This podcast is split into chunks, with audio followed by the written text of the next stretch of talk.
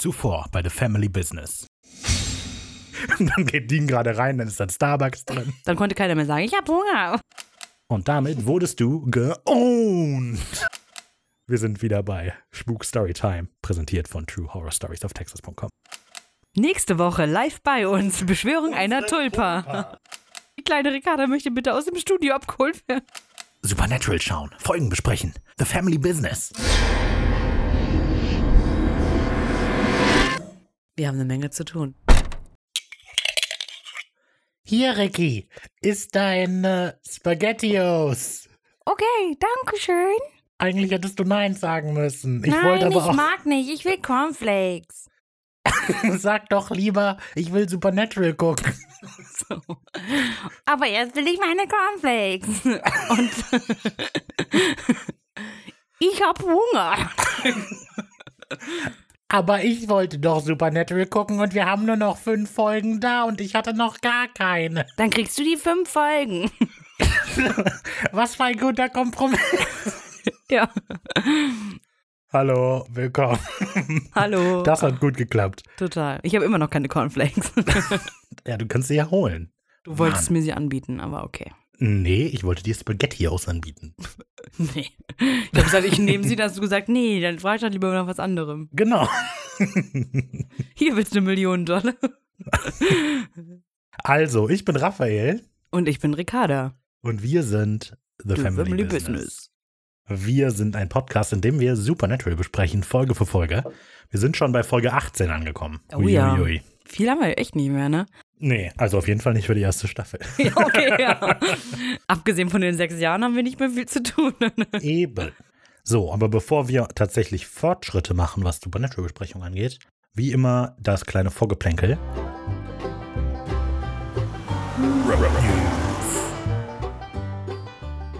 Ähm, da gibt es zwei Meldungen. Das eine ist, dass wir laut dem Hoster die 1000 Downloads und 1000 Total Listeners geknackt haben. Yay. Mittlerweile sogar die 1100er Marke. Hui. Wow. wow. Dafür vielen Dank an alle, die zuhören und die uns weiterempfehlen und uns neu entdecken und Dankeschön. genau. So, dann nähern wir uns auch, wie besprochen, der Zielgeraden. Ja, also wir haben jetzt noch fünf Folgen Supernatural vor uns und wir werden natürlich auch wieder so ein Staffelabschlussgespräch führen, also das erste Staffelabschlussgespräch. Also macht euch schon mal Gedanken, was ihr uns schreiben wollt. Wir freuen uns natürlich jetzt schon auf alles, was ihr uns schreibt. Ja. Dann kommen wir jetzt zur Jägerecke. Das ist der Bereich des Podcasts, in dem ich kurz erzähle, was wir so gehört haben von euch aus der Community. Das beginnt generell mit Sachen, die gerade auf dem Discord los sind. Da wird nämlich das Konzept Surfer Natural diskutiert. Es wurde von Simon losgetreten, nachdem es von Marion inspiriert wurde.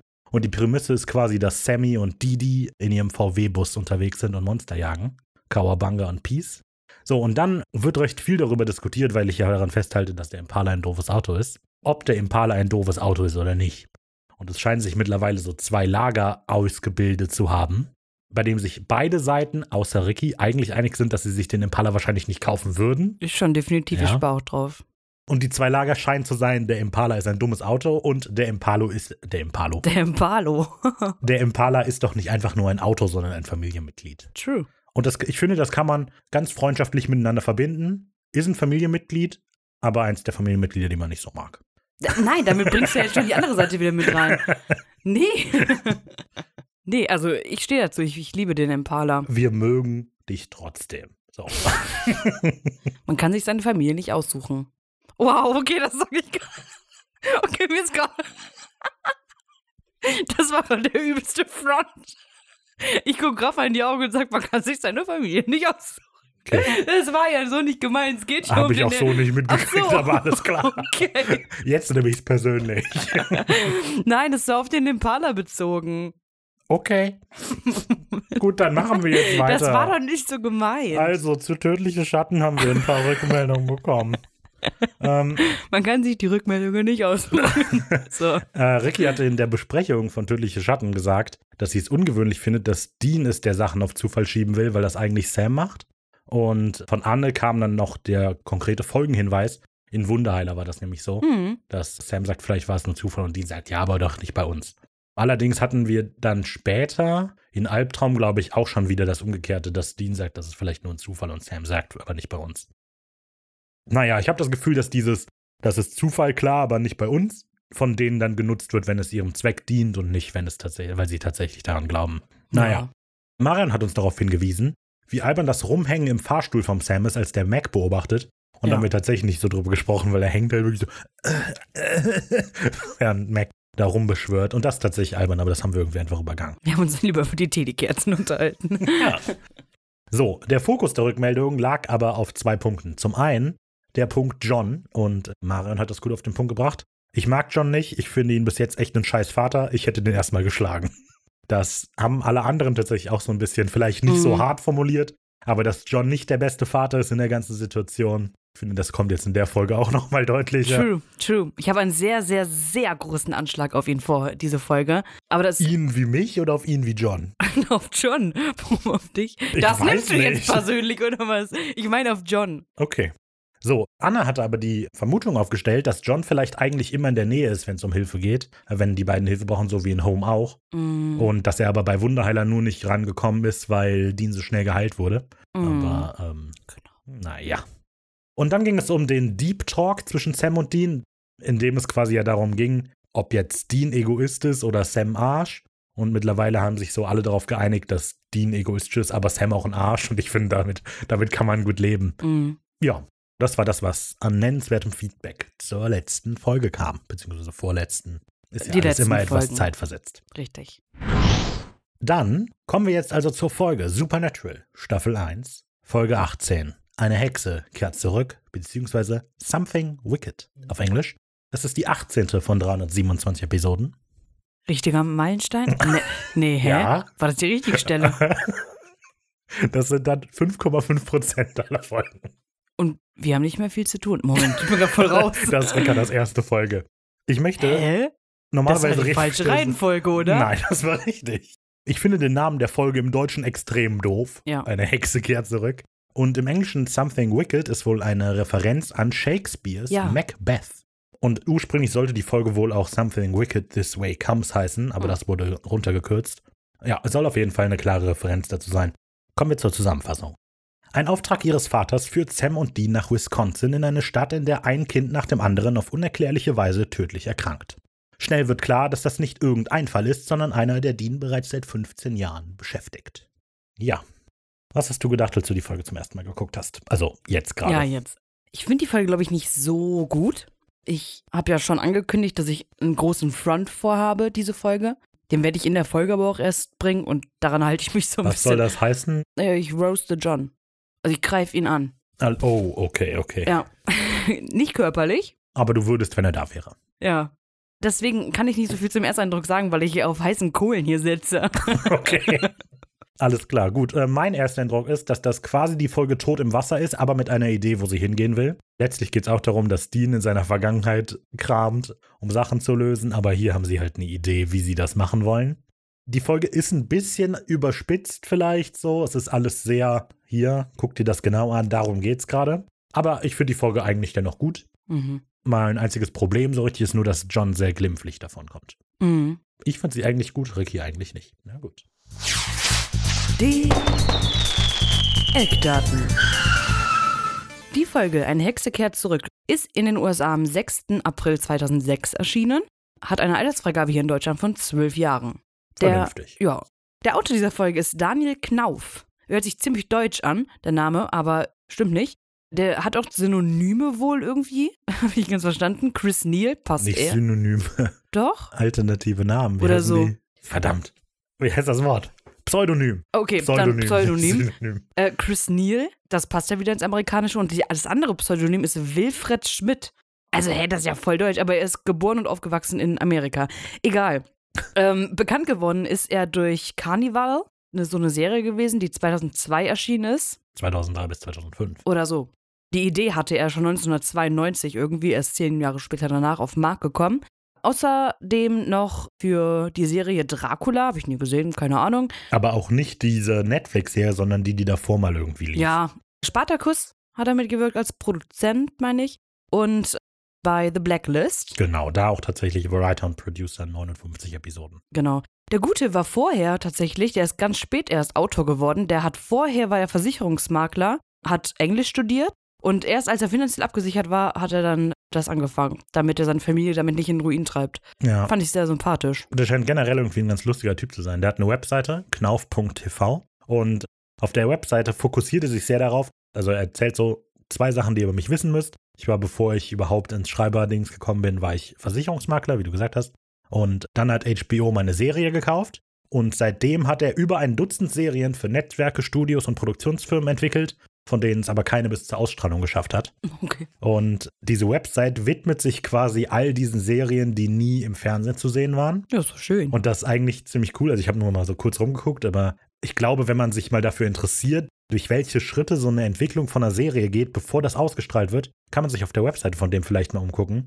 Der hat irgendwie eine Serie, die Sleeper heißt oder so entwickelt, die so teilweise von Lovecraft inspiriert ist, so Fantasy-Horror-mäßig alles so. Mhm. Und dafür gibt es so ein 90 Seiten PDF-Dokument, das den Storybogen, die Charaktere vorstellt, alles illustriert und so. Und ich habe gedacht, es hat mich sehr an ein Regelwerk für ein Pen-Paper-Rollenspiel erinnert. ja, kann man ja mal Und, machen. Ähm, ja, Warum nicht? fand ich auf jeden Fall interessant, die Seite. Wenn es euch auch interessiert, knauf.tv.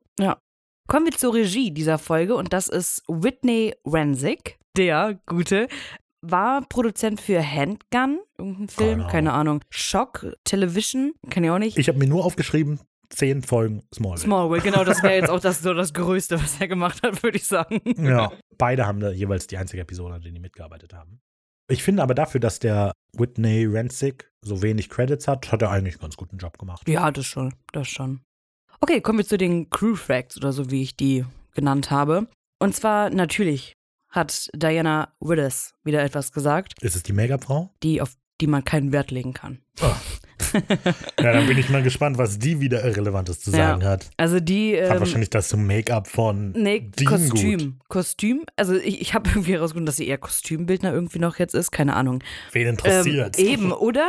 Sie war nämlich jetzt auch wieder auf diese, in der Folge sehr fasziniert von der Illustration der Hexe, Kleidungsstil und so, Ach so. wie die gemacht ist. Ja, klar. Wenn man schwarze Tücher mag. Ja, also, ne, das ist halt so, keine Ahnung. Dann die Hairstylistin fand die Verwandlung von dieser alten Frau im Krankenhaus toll, weil die Frau, die die gespielt hat, auf die kommen wir wahrscheinlich nochmal kurz gleich, die ist irgendwie erst damals 50 gewesen oder ist Mhm. sogar jetzt erst 50 und die Frau sieht ja schon echt alt aus. Das ist recht gut gemacht, so, aber I don't know.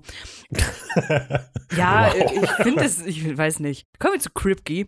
ähm, Endlich mal ein relevanter Mensch. ja, Kripke hat nur erzählt, dass er die Vorstellung gut findet, wie der es jetzt auch hier umgesetzt hat, dass der die Kindergeschichten der beiden und die Kindheit so in Folgen undercover etabliert, damit man mehr über die erfährt. Undercover ja, eben, es ist etabliert. jetzt nicht unbedingt Also, undercover, es ist nicht, stimmt schon. Es ist jetzt nicht so, dass wir nebenbei was erfahren. Ja, die Hälfte der Folge eben. ist ein Flashback. Eben, äh, ja, aber das fand er ganz cool. Und an der Seite stehen manchmal so Did You Know Facts Mhm. oder so Sachen, die einen zum Denken anregen. Oh. Es gibt Und die diesmal stand da, wohin geht die Flamme, nachdem man sie auspustet? Nein, nein, nein, schon nie auf die Folge jetzt bezogen. Hatte ich mir schon gedacht. Okay. Und zwar hatte ich ja schon in Wunderheiler gesagt, dass Erika Carroll diese Folge wiederkommt. In dieser Folge. Und das tut sie als Mutter an diesem Spielplatz. Ja. Und dann hat jemand geschrieben, dass das eventuell ja gar kein Zufall ist, dass es die gleiche Schauspielerin ist, sondern vielleicht einfach nur ein Dämon, der Dini und Sam die ganze Zeit verfolgt. Ja. Habe ich nicht gekauft, weil sie in Staffel 9 ja wiederkommt. Vielleicht Dämon, wer weiß. Das klingt so ein bisschen wie so eine Fantheorie. Eben. Also das ist halt nicht bestätigt und das ist auch. Aber es kommt halt von den Leuten von Supernatural, diese Idee, dass das eventuell ein Dämon ist. Sollten die es nicht wissen? Doch, schon. Aber die wollten uns halt verwirren. Okay, alles klar. Und das Oh war. Gut darüber hinweggetäuscht, dass man einfach nicht genug Schauspieler hatte und mehr benutzen wollte. Vor allem, wer, wer merkt sich die Krankenschwester so genau? Hätten wir ja nicht recherchiert, hätten wir das auch nicht. Wäre mir ja nicht aufgefallen. Ach, die können ich aber von also, vor ich, ich Folgen. glaube, da sind einige Leute draußen, die Supernatural so gut kennen, dass sie das wissen. ja, wir ja jetzt auch. ja, ja, genau. Das Schau dann an alle anderen Supernatural-Podcaster da draußen. das war das. Damit können wir zur Folge kommen. Mhm. Irre. Möchtest du was zum Rückblick sagen? Nee. Nö, ich auch nicht. Gut. Wir beginnen mit Sequenz 1. Eine Überraschung zweifelsohne, aber eine angenehme. Wir starten in Witchburg. Äh, Fitchburg. Fitch, ja, ach ja, genau. Es heißt Fitchburg, aber ich fände es halt witzig, wenn es Witchburg heißt, deswegen habe ich Ja, mir das so ja. aufgeschrieben. ja, okay. Äh, Ja, in Wisconsin. Und Wir die Stadt. es Witchburg nennen. Ja, ich find's super. Mhm. Okay, ähm, und die, die Stadt gibt es wirklich. Und Ja. Die Folge gibt es wirklich. okay, wir starten mit Müde bin ich, geht zur Ruhe, schließe meine Augen zu. Vater, lass die Augen dein über mein Bette sein. Das kleine Mädchen Gloria. Sie wird nie so genannt, oder? Nee. So heißt sie nur Äh, in X-Ray. X-Rays. Ja, Ja, genau. ja. Okay. Die Gute ist gespielt von Chandra Burke. Da gibt es nicht viel über sie zu sagen. Mir ist nur aufgefallen, in einer Serie, in Truth, spielt sie auch eine Rolle, die auch Gloria heißt. Hm. Auch 2006 erschienen. Ich habe mir das nicht angeguckt, ob das vielleicht die gleiche Figur ist. Das wäre irgendwie witzig. Aber okay, ist es aber nicht. das glaube ich nicht. Aber Auf okay. jeden Fall sehen wir die kleine Süße mit geflochtenen Haaren, pinken Pyjama vor ihrem Bett kniend und betet, was ich ja gerade vorgelesen habe. Und im Hintergrund sehen wir ihren Vater, Miles. Der gut ist gespielt von Eric Cohen. Über den jetzt jetzt auch nicht viel zu erzählen, außer dass er in S den Vater von Stanley gespielt. Ja. Okay, auf jeden Fall ist sie da am Beten und will auf jeden Fall jetzt gerade ins Bett gehen und wird auch von ihrem Vater ins Bett Genau. gebracht, wird hingelegt. Der Vater gibt ihr noch einen Kuss und sie fragt und will halt wissen, ob die Mama bald wieder nach Hause kommt. Genau. Wir sehen dann auch noch so ein Bild eingeblendet von der Familie, die gerade am Angeln war, wo die Mutter, der Vater, die Gloria und noch ihre wahrscheinliche Schwester, das wissen wir jetzt in dem Moment noch nicht, drauf sind. Und der Vater muss sie leider enttäuschen und sagt, nein, deine Mutter bleibt leider bei deiner Schwester heute im Krankenhaus. Er macht das Licht aus, Gloria geht raus und will schlafen. Gloria geht nicht raus. nein, er geht raus. Er macht doch Licht Oh, aus. ich bin irgendwie Gloria voll geht müde. oh Gott. Ja, nicht nur der Vater will Nacht, gute Nacht sagen, auch die Strieger will gute Nacht sagen. Nachdem wir nämlich eine sehr atmosphärische Aufnahmen von dem Zimmer und so weiter haben, sehen wir eine knochenhafte Hand, wie sie von außen das Fenster öffnet. Wir sehen das immer so in einem Schatten. Das ist immer. Oh, Ich finde das recht gut eigentlich ja, gemacht. aber das passiert zu oft. Deshalb wirkt das so inszeniert ja, von der. okay. Aber am Kommt Anfang noch. ist es schon Am gruselig. Anfang, ja, ja, klar. Also ich ich. finde aber, das ist so, wenn man bei der Folge mal so ein bisschen mal Kopfkino laufen lässt, ist das super. Dann Ja, läuft das alles ja. ganz. Und jetzt so die Hand, das ist gut. Oh, das ist gruselig. Oh, das ist gruselig. So, okay, auf jeden Fall sehen wir dann, wie die das Fenster öffnet und schließlich dann auch so nah an der Gloria dran ist, die Hand so auf die Schulter, dass wir sehen, dass es eigentlich Kanzler Palpatine aus Star Wars ist. Ja, ist echt so, oder? Sieht sehr so aus. So eingefallenes Gesicht, Ja. schwarze Kutte auf, könnte in Star Wars vorkommen. Die Strieger wird gespielt von Jeannie Epper. Zu kaum einem von den Schauspielern gibt es tatsächlich relevante Infos. Aber ich fand bei der ganz lustig die Stunt-Performerin. Mhm, aber die ist voll alt. Die letzte Rolle hatte sie als Stunt-Performerin 2015 und jetzt der Twist, die ist 1941 geboren. ja, das, ey, das Also, ist so krass. Das ist echt Auch in Kill. Bill und so war die Stuntfrau und so. Und so, Alter. Respekt. Ja. So, wir hören einen Schrei. Zuerst cutten wir in die Außenperspektive des Hauses und dann zu schwarz. Und dann ist die Öffnungsszene auch schon wieder vorbei. Ja, also was wir noch sehen, ist, dass die Strieger den Mund aufmacht und da Genau, so helles und dann- Licht rauskommt und damit auf Glorias Gesicht zugeht. Ja. Und die ist dabei auch wach. Wir kommen zu Sequenz 2, ein Spielplatz ohne Kinder. Der Impala cruist gerade so die Straße runter. Sam und Dean haben scheinbar Koordinaten von John bekommen. Ist ein bisschen unklar, wahrscheinlich als SMS oder so. Auf jeden Fall hat Ja. er nicht mit denen geredet, weil warum sollte der auch mit seinen Söhnen reden? und zwar führen diese Koordinaten nach Fitchburg, Wisconsin, der Ort, den wir eben gesehen haben. Aber Sam hat alle möglichen Quellen durchgesucht und festgestellt, dass da nichts ist. Also er sagt, er hätte in Lexus Nexus durchsucht, Lexus aber es Nexus. heißt wohl eigentlich Lexus Nexus. Ja. Sagt er doch auch. Nee, er sagt Lexus Nexus. Ach echt? Oh. Ja. Das ist irgendwie so eine Datenbank für Rechtsdokumente oder so, keine Ahnung. Nee, ja, für so eine Fachdatenbank für, es- für Technologien und so. Genau. Er hat alles Mögliche durchsucht, aber hat nichts gefunden. Aber Dean demonstriert quasi nochmal sein blindes Vertrauen in seinen Vater. Wenn der sagt, da ist was, dann wird da auch was sein. Und Sam reicht das als Grund allerdings nicht unbedingt. Was ich mich da gefragt habe, ist, woher weiß John von der Sache, die da los ist? Weil was kann John gemacht haben, dass der das rausfindet?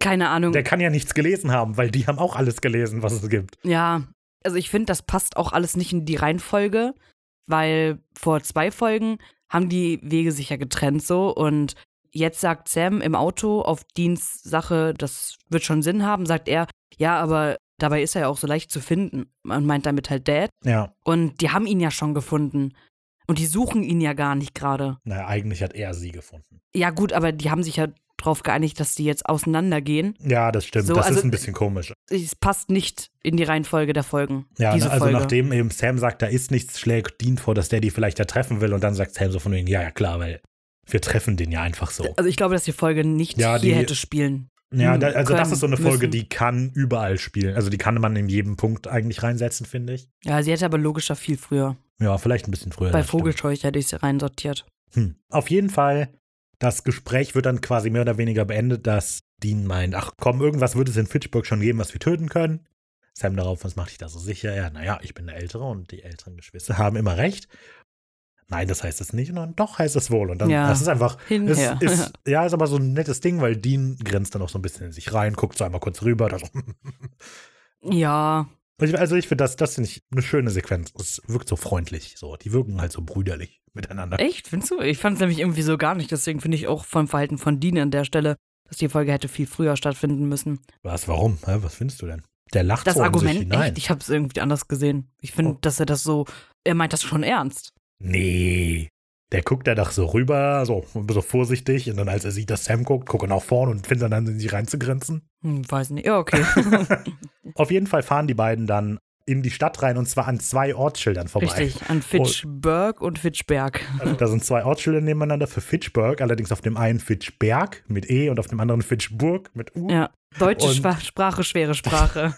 Ich, ich, mir, ich hatte dann, wie gesagt, Kopfkino in der Folge ist fantastisch. Ich habe mir also zwei Brüder vorgestellt, die über die Stadt Fitchburg mit U regieren, ne? Und die streiten. Regieren? Ja, was weiß ich, das war damals, die waren die Stadtvorseher, irgendwas in der Okay, Kolonialzeit. okay, okay. So, und die haben sich dann irgendwann gestritten über die, wie die Stadt weiterlaufen soll. Sondern, weißt du was? Dann gründe ich mein eigenes Fitchburg. und dann geht er auf die andere Straßenseite und zwar genau hier. Das ist wie Twix. Der eine macht den einen Riegel, der andere den. Aber du kannst deine Stadt nicht Fitchburg nennen. Tue ich auch nicht. Die heißt Fitchburg Ja. mit E. ja. Und das war Wahnsinn. Also, äh, das hätte ich gern gesehen. Davon hätte ich gerne eine Rückblende gesehen, wie das zustande kommt. Mm. Genau, aber scheinbar in das Fitchburg, das Sie fahren, das mit E, das hat 20.500 äh, und ein Einwohner. Ja, aber das könnt- stimmt. Also ich habe 2010 war irgendwie nochmal eine Zählung und da waren es 25.000. Also es scheint zu stimmen. Ja, die Richtung ist richtig. Ja, auf dem Schild, auf dem Willkommensschild steht das Zitat A place to call home. Und ich habe es gesehen und ich hatte die ganze Zeit ein Lied im Kopf. Ich bin immer noch nicht auf dieses Lied gekommen. Aber falls ihr ein Lied kennt, wo das drin vorkommt, A place, nee, okay. Oh, das habe ich gerade voll vergessen. Vermutlich das heißt place to call Musical. home. Nee, genau so geht A place to call home. Da gibt's so ein Lied und ich seit Tagen komme ich Also, nicht drauf. Shazam, wenn du zuhörst. Nein, ich habe schon alles versucht. Aber irgendwie so. Ist ja auch egal. Weiter. Okay. So, Dean hat den beiden einen Kaffee geholt. genau, wir sind dann also in der Ja, Stadt. genau. Und Sam beobachtet gerade einfach mal so einen Spielplatz, weil man das ja so macht. Macht man. Ist auch gar nicht Ja, creepy oder Genau, so. eben, hey. Im Hintergrund sind ein paar Geschäfte und die sind schon ziemlich deutsch angelehnt. Darauf da steht Willkommen drauf. Oh, Ja. okay, das hatte ich Dann nicht gesehen. nicht? Nee. Voll witzig. Da steht also so Willkommen, Glasgow Lunch und dann beste Bra Best Bra Bratwurst since 1968. Hm. Okay, ja, fand ich richtig witzig. Bis ins 1968. So, also ich weiß, es heißt, wir haben die beste Bratwurst seitdem, aber man kann sich auch vorstellen, dass halt 1968 oder Äh, so gab es einmal so eine Bratwurst Ja. oder so. Das ist ja die beste Bratwurst aller Zeiten. ja. Da, da ist noch niemand drüber gekommen, Nee. über diese Bratwurst. Genau, Dean hat scheinbar mit der Kellnerin geredet Mhm. im Coffeeshop. Und da, der hat aber nicht viel, ist nicht bei rumgekommen, Ja, außer außer dass sie denkt, die. Freimaurer, Mhm, genau, klar. ne, die Guten. Und Sam fragt so nach der Uhrzeit, also sein Blick ist gar nicht mehr abzuwenden. Wir sehen erstmal ja nicht, worauf er guckt, aber Ja, offensichtlich genau. Spielplatz. Und äh, es ist 16.10 Uhr. Das ist ja komisch, da sollte die Schule doch aus sein. Ja. Warum ist dann dieser Spielplatz so leer? Da spielt dann nämlich ein Kind drauf. Richtig. Also letztlich geht es darum, dass Sam halt denkt, so um 16 Uhr sollten halt viel mehr Kinder auf diesem Spielplatz sein. Und die ganze, also die Folge generell, aber jetzt auch die Szene, ist so sehr ruhig und atmosphärisch so. Die Musik in der Folge ist sowieso total crazy die ganze Mhm. Zeit. Das soll alles so sehr uh, rüberkommen. Aber die Thematik ist halt einfach, auf diesem Spielplatz mitten in der Stadt spielen nicht gerade mehrere Kinder Ja, an halt diesem grauen Kind. Wochentag. Ja. So, also, Ich weiß nicht, also wir haben jetzt keine Kinder, aber was ist die beste Zeit, um mit Kindern auf den Spielplatz zu gehen? Ist es 16.10 Uhr? Aber würde man denn auch nicht, man würde doch auch nicht mitten in der Stadt auf einen gehen, so, Nee. oder? Also, weil die sind ja quasi im Stadtzentrum. Ja. Naja. Dean denkt sich, er schaut sich das Ganze mal an und fragt dann die Mutter des einzigen Kindes, das da spielt, was los ist. Genau, und das ist diese Erika Carroll. Genau. Gut, dass du erwähnt hast, wer die ist, weil ich habe gedacht, verdammt, ich kenne die. Wer Hast du dir das? wirklich gedacht? Ja, ja, ich, ich wusste so, ich kenne die irgendwoher und dann habe ich Ach krass, okay. Die Mutter erzählt, dass scheinbar einige Kinder in der Stadt schwer krank sind oder auch im Krankenhaus liegen. Und es sind gar nicht so viele, es sind nur so ein paar, aber die meisten haben jetzt eben Angst. Und ich finde es sehr lustig, weil das Kind hat ganz offensichtlich überhaupt keinen Spaß. die klettert, Die klettert an diesem gelben Metallding so hoch und runter. Aber die Ja, Mutter, die ist auch allein. aber die Mutter ist mega fokussiert auf dieses Magazin. Und wieder Kopfkino. Ich stelle mir halt vor, wie die Mutter so in einem Magazin liest.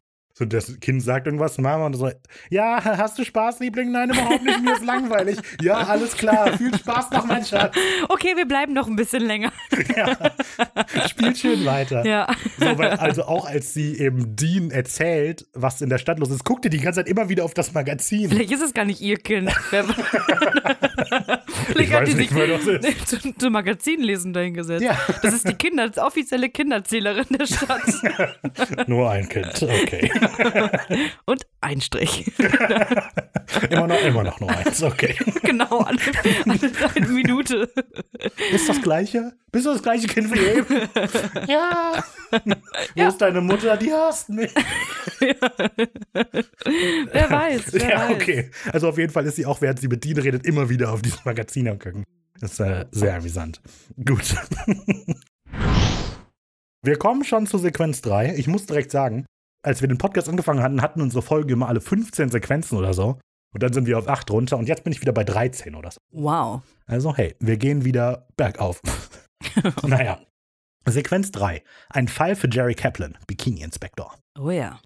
Wir sind im Dane County Memorial Hospital, was es in echt nicht gibt. Die beiden Süßen haben sich wieder in ihre schicken Suits geschmissen und betreten gerade das Krankenhaus. Und Sam ist nicht zufrieden mit der ID-Karte, die ähm, Dean ihm gegeben hat. Auf der steht nämlich drauf, dass er Bikini-Inspektor ist. lustige Sequenz an sich, weil die gehen halt so vorbei und Sam protestiert und Dean dreht ihn dann so gerade an diesem, am Check-in quasi so zum Tisch um, damit Sam nicht weiter Widerworte geben kann. Und der ihm so, hallo, wir sind von der Seuchenschutzbehörde. Sie will dann aber doch den Ausweis sehen, der zeigt ihn nur so ganz kurz vor. Ist alles lustig und so weiter, aber was das Ganze impliziert, ist, dass Dean diesen Ausweis in seinem Auto hat. Und es macht überhaupt keinen Sinn, dass Dean diesen Ausweis hat. Hey, das ist voll der, voll der Aufreißer. Was? ja, doch. Aber warum dann hat man doch nicht diesen Ausweis dabei? Hey, keine Ahnung, stell dir mal vor, der ist auf dem Spring Break und dann geht er da so in seinem Man in Black Anzug hin und sagt so, Dean Winch, ah nee, Jerry Kaplan, Bikini Inspector. Okay. ja. Ich finde, es macht vielleicht Sinn, wenn es ein Instagram-Prank ist auch wieder. Uh. Hey Leute, ich habe Sam jetzt hier in das Krankenhaus geschickt mit Bikini-Inspektor. Sehen wir mal, was passiert. ja, Mann, das ist einfach witzig. Ja, ja, mega. Ja, also ist okay, gut. Also Dean meinte, es ist wohl Also lustig. sich etablieren wir das jetzt Also hier. wenn Dean diesen Ausweis wirklich gemacht hat für sich als Gag, finde ich Dean direkt sieben Stufen unsympathischer. Was? Ich find's witzig. Okay. Nö, ich find's super. Jerry Kaplan ist eine echte Person, die berühmt dafür ist an der Arbeit an der künstlichen Intelligenz. Du meinst, dass Bikini-Inspektor ist? Der und Bikini-Inspektor. Mhm. nebenberuflich. Hatte ja Rafa gerade schon mal angesprochen, dass ähm, Dean Sam dann so zu dieser Theke, Theke, zum. Stützpunkt hindreht und sich als solchen Inspektor ausgibt, genau, und nach der Kinderstation fragt. Er bekommt diese Info dann auch und Genau. sie gehen dann hoch. Genau, und auf dem Weg zur Kinderstation fällt Dean die Hexe aus Hänsel und Gretel auf, die Hä? in einem so, Zimmer, ja. äh, in einem Zimmer mit einem umgedrehten Kreuz an der Wand sitzt. Mhm. Und ich hatte mir diese Stelle sehr oft angeguckt, irgendwie, ich weiß auch nicht genau. Aber da ist mir zum ersten Mal aufgefallen, wie verrückt die Musik in der Folge ist. Also, weil Ja, die sie nicht. ganze, doch, ich, ich finde die echt gut Ja? eigentlich, aber die passt also überhaupt nicht zu Supernatural. Supernatural ist normalerweise irgendwie so Rockmusik oder so, vielleicht mal was Atmosphärisches. Aber hier ist die Musik, während sie durch dieses Zimmer gehen, sind Streicher, die so zit, zit, zit, zit, mit Piano und so weiter. Das ist so mega cineastische Musik für diese Folge. Aber das ist in mehreren Folgen, wenn man mal drauf achtet, so als Hintergrundmusik. Zum Beispiel in Menschenjäger habe ich das gesagt, dass da auch mir aufgefallen ist, dass diese Hintergrundmusik sehr unpassend ist und auch wie aus dem Theater ist. Also man darf einfach nicht drauf achten. Aber ich weiß, ich weiß nicht. Ich finde die Musik, nee, ich finde die eigentlich gut. Also ich Echt? finde die, ich find das total so, das ist- lächerlich. es ist vielleicht so ein kleines bisschen drüber, weil das alles eben, wir wissen im Moment noch nicht, wie ernst die Lage ist, aber die Musik ist halt mega Weltuntergang. Ja. So, aber also ich finde die an sich eigentlich ziemlich gut. So als Filmmusik finde ich die ziemlich gut, die Musik. Aber mir ist halt in dem Moment ist die mir so voll krass aufgefallen. Ich so, hä, was ist denn hier los? Naja, was mir auch aufgefallen ist, ist, dass diese Frau, diese alte Hexe, die da drin ist, so offensichtlich verdächtig ist, dass sie nie im Leben die Nee. Täterin ist. Ja. Aber darauf kommen wir ja später nochmal. Aber Dean zweifelt in dem Moment halt gerade nochmal so ein bisschen. Aber er sieht sich nicht in der Pflicht, Sam darauf hinzuweisen, dass Genau. er schon eine Vermutung hat. Ich ein bisschen komisch, warum Ich weiß noch nicht, was los ist, aber die Alte ist schuld. Nee, aber er hätte ja mal sagen können, so, ey, du. Und dann dahin zeigen oder so. Also ich weiß nicht. Die sind ja zusammen auf der Jagd, da könnte man den ja mit einweihen. Egal. Sie gehen dann aber trotzdem erstmal weiter, genau auf die Kinderstation, gehen an der Dialyse vorbei, bla bla bla.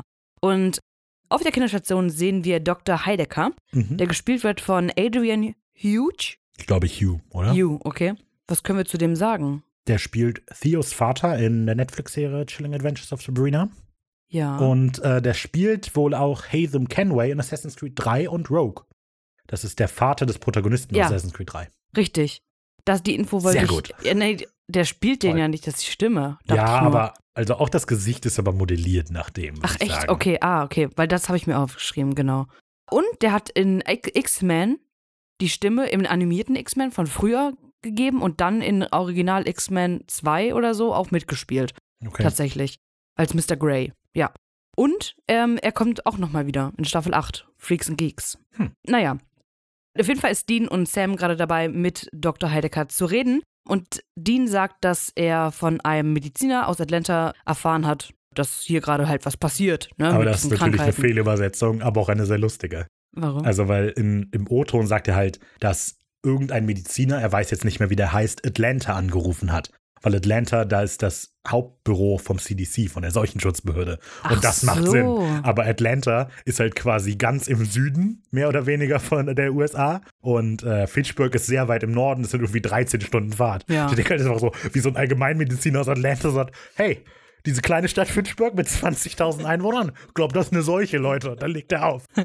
Also, das passt nicht so richtig. Das Ah. ist einfach viel übersetzt. Dr. Heidecker erzählt dann nochmal, dass er schon eigentlich hätte viel früher anrufen wollen und dass halt jetzt gerade diese sechs Fälle, meine ich, sagt er, in fünf Wochen jetzt hier Genau. passiert sind. Er anfangs sagte, das wäre so eine ja, bakterielle Pneumonie, also Lungenentzündung. Aber jetzt sprechen die halt nicht mehr auf Antibiotika an und so und es wird immer schlimmer, die Leukozyten sinken, das Immunsystem geht auf, bla bla bla. Die Kinder scheinen langsam ausgelaugt Genau. zu werden, wie Scheint die weniger so. Fachidioten sagen. Eine Schwester kommt noch dazu, weil sie gerade eine Unterschrift haben möchte vom Weil die halt die Doktor. echten Arbeiten machen. ja, aber er ist ja praktisch nicht darüber richtig informiert, weil sie sagt dann ja, hier, das betrifft auch primär Geschwister, ne? Das frisst sich so durch, die Genau. werden einer nach dem anderen krank. Aber alle Kinder sind bewusstlos. Deshalb Mhm. kann man nicht mit denen reden. Aber die Eltern. Ja. Deshalb reden Sam und Dean dann mit einem der Eltern. Und zwar mit dem Miles, den wir ja schon kennen. Meinst du, das ist der? Ja. Habe ich, also, Meinst du, das ist der? Ja. Ja, ich auch. ja. Aber als die darüber reden, sagt er nicht Gloria und Bethany oder so. Sondern ich muss zu meinen Töchtern. nee, er sagt, warte mal, Mary. Der, Mary und Bethany sagt er. Nee, Bethany sagt er nicht. Er sagt nur Mary. Nein, der sagt Bethany. Mary war die erste, die eingeliefert wurde. und Bethany folgt ja in den zwei- 24 Stunden. Wir haben ja erfahren, dass sie Gloria heißt. Vielleicht heißt sie eigentlich Bethany. Also es ist auf jeden Fall der. Man kennt's. Nee, aber weil, also Du heißt Raphael, aber eigentlich heißt du auch. Äh, äh, ich vertraue Manfred. halt am den X-Rays weniger als dem, was sie in der Folge sagen. Ja, aber das okay. mit Bethany habe ich auch nicht gehört. Deshalb, keine Doch, Ahnung. ich meine schon, dass doch, doch, doch, doch, das sagt Also es ist aber auf jeden Fall der gleiche Typ. Das weiß ich hundertprozentig. ja, okay, gut. Ähm, Hallo Raphael, kurz nochmal aus dem Schnitt, nur um zu bestätigen, dass das, was Ricarda sagt, vollkommen stimmt. Miles sagt, seine Töchter heißen Mary und Bethany. So, genau. Und sie befragen ihn, aber der hat letztlich nichts zu erzählen, außer dass das Fenster offen gestanden hat. Mm. So, und dass das wohl Bethany in der Nacht aufgemacht haben muss, weil er dafür gesorgt hat, dass das zu ist und von außen kann das eigentlich nicht geöffnet werden. So, und das geht so ein bisschen durch. Wenn man drüber nachdenkt, was er sagt, impliziert das, dass die Strieger fliegen kann. Er schließt eindeutig aus, dass jemand von draußen das aufgemacht hat, weil das im zweiten Stock ist und es gibt keinen Sims, auf dem man stehen kann. Das heißt, was auch immer das Na, Fenster der geöffnet hat, muss davor fliegen. Aber da ist doch der Baum direkt vor der Tür. Aber das hat er nicht gesagt. Also- Ja, aber das sehen wir doch. Wir sehen Ja, doch okay, die vielleicht. Äste. Aber auch das ist eine Auch lustige Vorstellung, dass die Ja. Strieger den Baum hochklettert. Entschuldigung, was machen Sie da? Äh, nichts. generell, wir wir kommen ja nochmal, aber wenn die Strieger sich bewegt, das ist immer Ja, so das, albern. ja, das stimmt. Aber ja, auch nette Vorstellung, wie es den Baum hochklettert. Dann, äh, na, verdammt. Entschuldigung, können Sie mal Räuberleiter machen? Genau. So, auf jeden Fall weiß auch nichts, muss wohl eine Lungenentzündung sein, weil das Fenster offen stand. Aber ich habe das Fenster nicht aufgemacht, das muss die gewesen sein. Dann Ja. denken sich Sam und Dean, aha, das gucken wir uns doch mal an, weil der ist bestimmt noch eine Weile hier. Und eine Mutter haben die scheinbar auch nicht. Mm. Sam sagt ja noch beim Rausgehen kurz vom Krankenhaus, sagt er noch sehr, das muss ja nichts übernatürlich sein. Es kann ja wirklich einfach nur eine Lungenentzündung oder so sein. Dean ist aber noch auf jeden Fall davon überzeugt, dass John sie nicht ohne Grund Genau, hingeschickt hat. genau. Den Grund erfahren Sie vielleicht in Sequenz 4, was damals begann. Punkt, Punkt, Punkt. Die beiden brechen ins Haus ein und wir sehen sie in dem Kinderzimmer. Und das sieht doch auch anders aus als das vorhin. Ich bin mir Hm, doch, es sieht nicht. anders aus. Also das würde mich halt wundern, weil ich nehme an, dass die halt die Szenen direkt hintereinander gedreht haben. Ich meine aber schon, dass es anders aussieht. Deswegen, und die, die Kinder heißen Das anders. ist vielleicht das Zimmer von. Nein, weiter.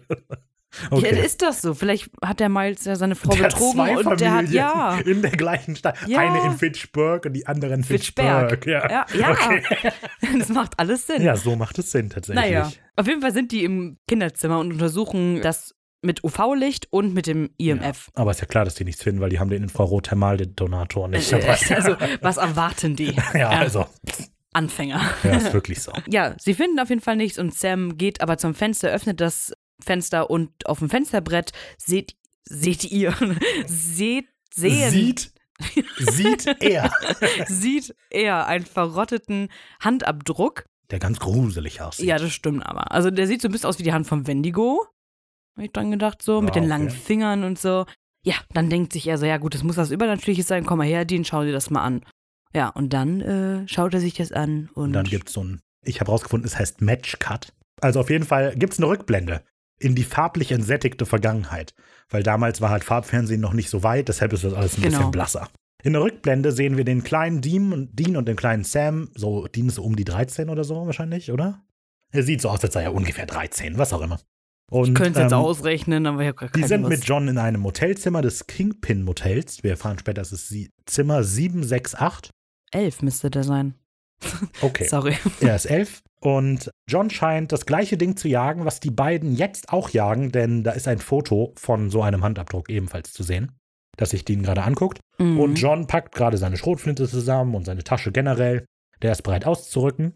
Dean soll die Stellung hier halten. John gibt so die üblichen Anweisungen durch und Dean ist ein bisschen genervt. So, ich weiß. Alles klar, du rufst an, dann lässt es einmal klingeln, dann legst du auf, dann rufst du nochmal an.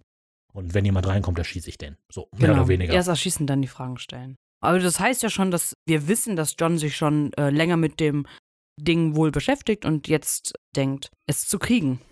Sam guckt Thundercats wohl im Fernsehen. Genau. John geht und Sam und Dean sind dann alleine. Wir machen eine Blende zurück in die Gegenwart. Und Dean weiß, was los ist. John will, dass die beiden den Job zu Ende führen, den er damals begonnen hat. Und das erfahren wir in Sequenz 5. Punkt, Punkt, Punkt, muss heute enden. Weil Sequenz 4, Okay, was ja. damals begann, Punkt, Punkt, Punkt. Muss heute heute enden. Alter, Gänsehaut. Total. ja, ja, voll. Auf jeden Fall fahren die beiden in ein Motel und beim Aussteigen reden die beiden ein bisschen über die Geschichte. Also scheinbar hat Dean Sam gerade ein bisschen was darüber erzählt. Aber scheinbar nicht viel, weil er erzählt Ja. jetzt nochmal alles so. genau, weil er erzählt halt, dass John, diese Strieger, vor 16, 17 Jahren da in Fort Douglas gejagt hat. Ähm, Fort Douglas gibt es nicht. Oh. Fort Douglas ist wahrscheinlich ein Irrtum aus der Stadt McCoy und Camp Douglas. Und das verwechseln irgendwie viele und tun das zu Fort Douglas immer zusammenführen. Aber ist auch egal. Okay, wie wird denn aus McCoy Äh, fort? Fort, Fort McCoy heißt so. es. Fort McCoy und Camp Douglas, genau. Die liegen recht nah beieinander, deswegen kommt es dazu irgendwie. Na gut. Naja, gut. Sam erinnert sich aber gar nicht an damals und sagt das auch nochmal explizit. Und es steht eben auch nicht in, in, nicht in der Eben, Tagebuch. das wundert ihn auch. Und da ist auch dieses Buch hier sehr akkurat. ja? Auch hier steht das nicht drin. Ja, ist doch gut. Ja, Wahrheitsgetreu, ist doch super. ja perfekt. Genau, äh, Dean sagt aber, er ist sich ganz sicher, dass es das gleiche ist, was er damals gejagt hat, also John damals gejagt hat. Und nimmt John so ein bisschen in Schutz. Sam wundert sich halt so, wie, das Ding ist damals entkommen. Dean sagt, ja, passiert. Und Sam so, was? Eigentlich nicht. Dann sagt Dean so, ja, was auch immer. Er geht halt eben sehr schnell und direkt in den Check-in rein, so, weil ich glaube, dass Dean halt das Gespräch unterbrechen will. Der will halt nicht wirklich darüber reden. Genau. Und am Check-in kommt ihm dann der sympathische Michael aus dem Hinterzimmer entgegen. Mhm. der gerade da mit seinem Bruder gesessen hat, der Fernsehen schaut. Wir erinnern uns natürlich sofort zurück an das, was wir eben gesehen haben in der Rückblende. Der fragt dann Einzel- oder Doppelzimmer. Dean sagt Doppel, der klar. Und äh, da geht Genau, er natürlich, guckt dabei so ein bisschen auf Sam, Ja. ne? Das ist halt witzig. also es geht, im, es geht ein bisschen unter im O-Ton, fragt der King or Two Queens, Dean Two Queens. Ja, I bet. Ja. So, und da hätte Was ich dem erstmal gesagt? Ohrfeige gegeben. Was für Ja, ein bin- Arschloch. Aber genauso war Dean ja auch oder ist Dean. Ich finde das voll ja, toll. Dean ist ja auch ein Arschloch. Ja, ey. Der hat einen Ausweis an seinem Auto, auf dem Bikini-Inspektor Ja, steht. und? Mein Gott. Weißt du? Das ist so Wenn einer, die der auch Chicks fragt, gibt darauf sonst noch etwas, reinfallen? das ich halten kann. So einer ist das. Wenn die Chicks drauf reinfallen, ist es deren Problem, nicht Deans. Oh, wow. Okay, Ja. also die Parallelen sind auf jeden Fall sehr offensichtlich. Ja. Der Älteste übernimmt die Arbeit des abwesenden Elternteils Genau. so Aber in dem Moment kommt Joanna rein. Genau. Joanna ist scheinbar ja die Mutter offensichtlich. anzunehmen. Ja. Oder, halt, oder halt die, die einfach die Kinder vom Spielplatz entführt hat. Wir, wir wissen es nicht. Ja, kann sein. Vielleicht ist das die Mutter von dem unbeaufsichtigten Kind.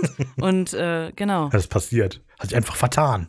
Ja, Kann mal passieren. Ja, Die Eltern wurden bei der Geburt vertauscht. ja genau.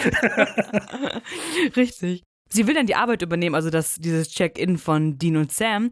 Allerdings will Michael eigentlich noch, das, das ne, ist ja gerade hier am Arbeiten. Mhm. So, und dann sagt sie, nee, komm, gib deinem Bruder was zu essen. Dann äh, macht er das auch. Super Spruch. Witziger Junge. Ja, findet er auch. das Das ist ein echt guter Das ist Spruch. gut. Ja. Und dann, ich weiß nicht, ob du auch drauf eingehst, aber dann kommt kurz eine Mastercard-Werbung. Ja. Total. Für Chris Rowan. Ich würde dann gerne bezahlen. Nehmen Sie Mastercard. Sie, klar. Und dann wieder halt im Kopf sagt sie dann, klar, denn Mastercard ist das Zahlungsmittel Amerikas. Dann dreht er sich so über die Schulter, Schulter macht den Daumen hoch, kling und zwinkert dabei. Mit der Vergangenheit abschließen, unbezahlbar. Für alles andere gibt es Mastercard. Mastercard. okay. Das ist gut, das ist gut. Ja, Hätte man subtil einbauen können. Subtil. ist ja naja. quasi. Okay. Ja, dann kommt ja schon ein Throwback. Also die Mastercard läuft auf den Namen Chris Rowan. Habe ich ja schon dreimal gesagt. Wirklich? Das habe ich gerade schon zwei Okay. oder dreimal gesagt. Gut. Die Schauspielerin, beziehungsweise die Schauspielerin ist nicht so relevant, die heißt Venus Terzo oder Cooler so. Name, finde ich. Ja, aber die spielt irgendwie nichts wirklich mit. Nee. Was ich auffälliger fand, die Sprecherin, die im Deutschen, die heißt Dorothee Hugo und die Stimme kam mir mega bekannt vor. Und zwar, die spricht Jennifer Garner wohl in allen möglichen Filmen, aber die spricht Tina in Bibi und Tina. Äh? Oh. Und die spricht Brittany in die drei Fragezeichen. oh. Ja, die spricht den Hörspiel mit und deshalb kam mir die Stimme so bekannt vor, weil ich immer so viel Bibi und Tina höre. So, Ich, okay. während die Zahlung läuft, beobachtet Dean, wie Michael seinem Bruder Milch einschüttet und dann erinnert er sich sofort, auch ich habe Sam mal Milch eingeschüttet. Sehr prägendes Ereignis Genau, damals im Motel. Das ist halt wirklich so. Ja. Dean hat ja mich. Das ähm, passiert immer. Immer wenn er diese Milchmarke sieht, und steht er kurz für zwei Minuten und denkt daran. Naja. also wir sind wieder in dieser Black and White Vergangenheit. Entsättigt. Entsättigt, genau. Damals waren die Leute noch blass. Genau. Und er hat gerade sehr aufwendig scheinbar ein Gericht gekocht für Genau. Sam. Allerdings war das aus der Dose, weil Sam möchte das nicht essen, diese scheiß Dosenfutter. Er möchte lieber Cornflakes. Ja, aber Dean sagt, eben wolltest du das noch? Und ja, jetzt will Sam aber Lucky Charms. Ja. Und äh, Dean behauptet zuerst, dass die nicht mehr da sind. Dann sagt Sam, aber ich habe die Tüte gesehen. Und das ist auch nicht so schwer, weil die steht neben Dean auf dem Tresen. Ja. Und äh, der sagt, ja, okay, aber es ist nur noch eine Portion drin und ich hatte noch gar nichts. Und dann sagt Sam, hm. Und dann sagt Dean, ja, okay, dann muss ich eben verhungern. Und dann wirft er auch einfach, anstatt dann die Spaghetti auszuessen, wirft er die weg. ja.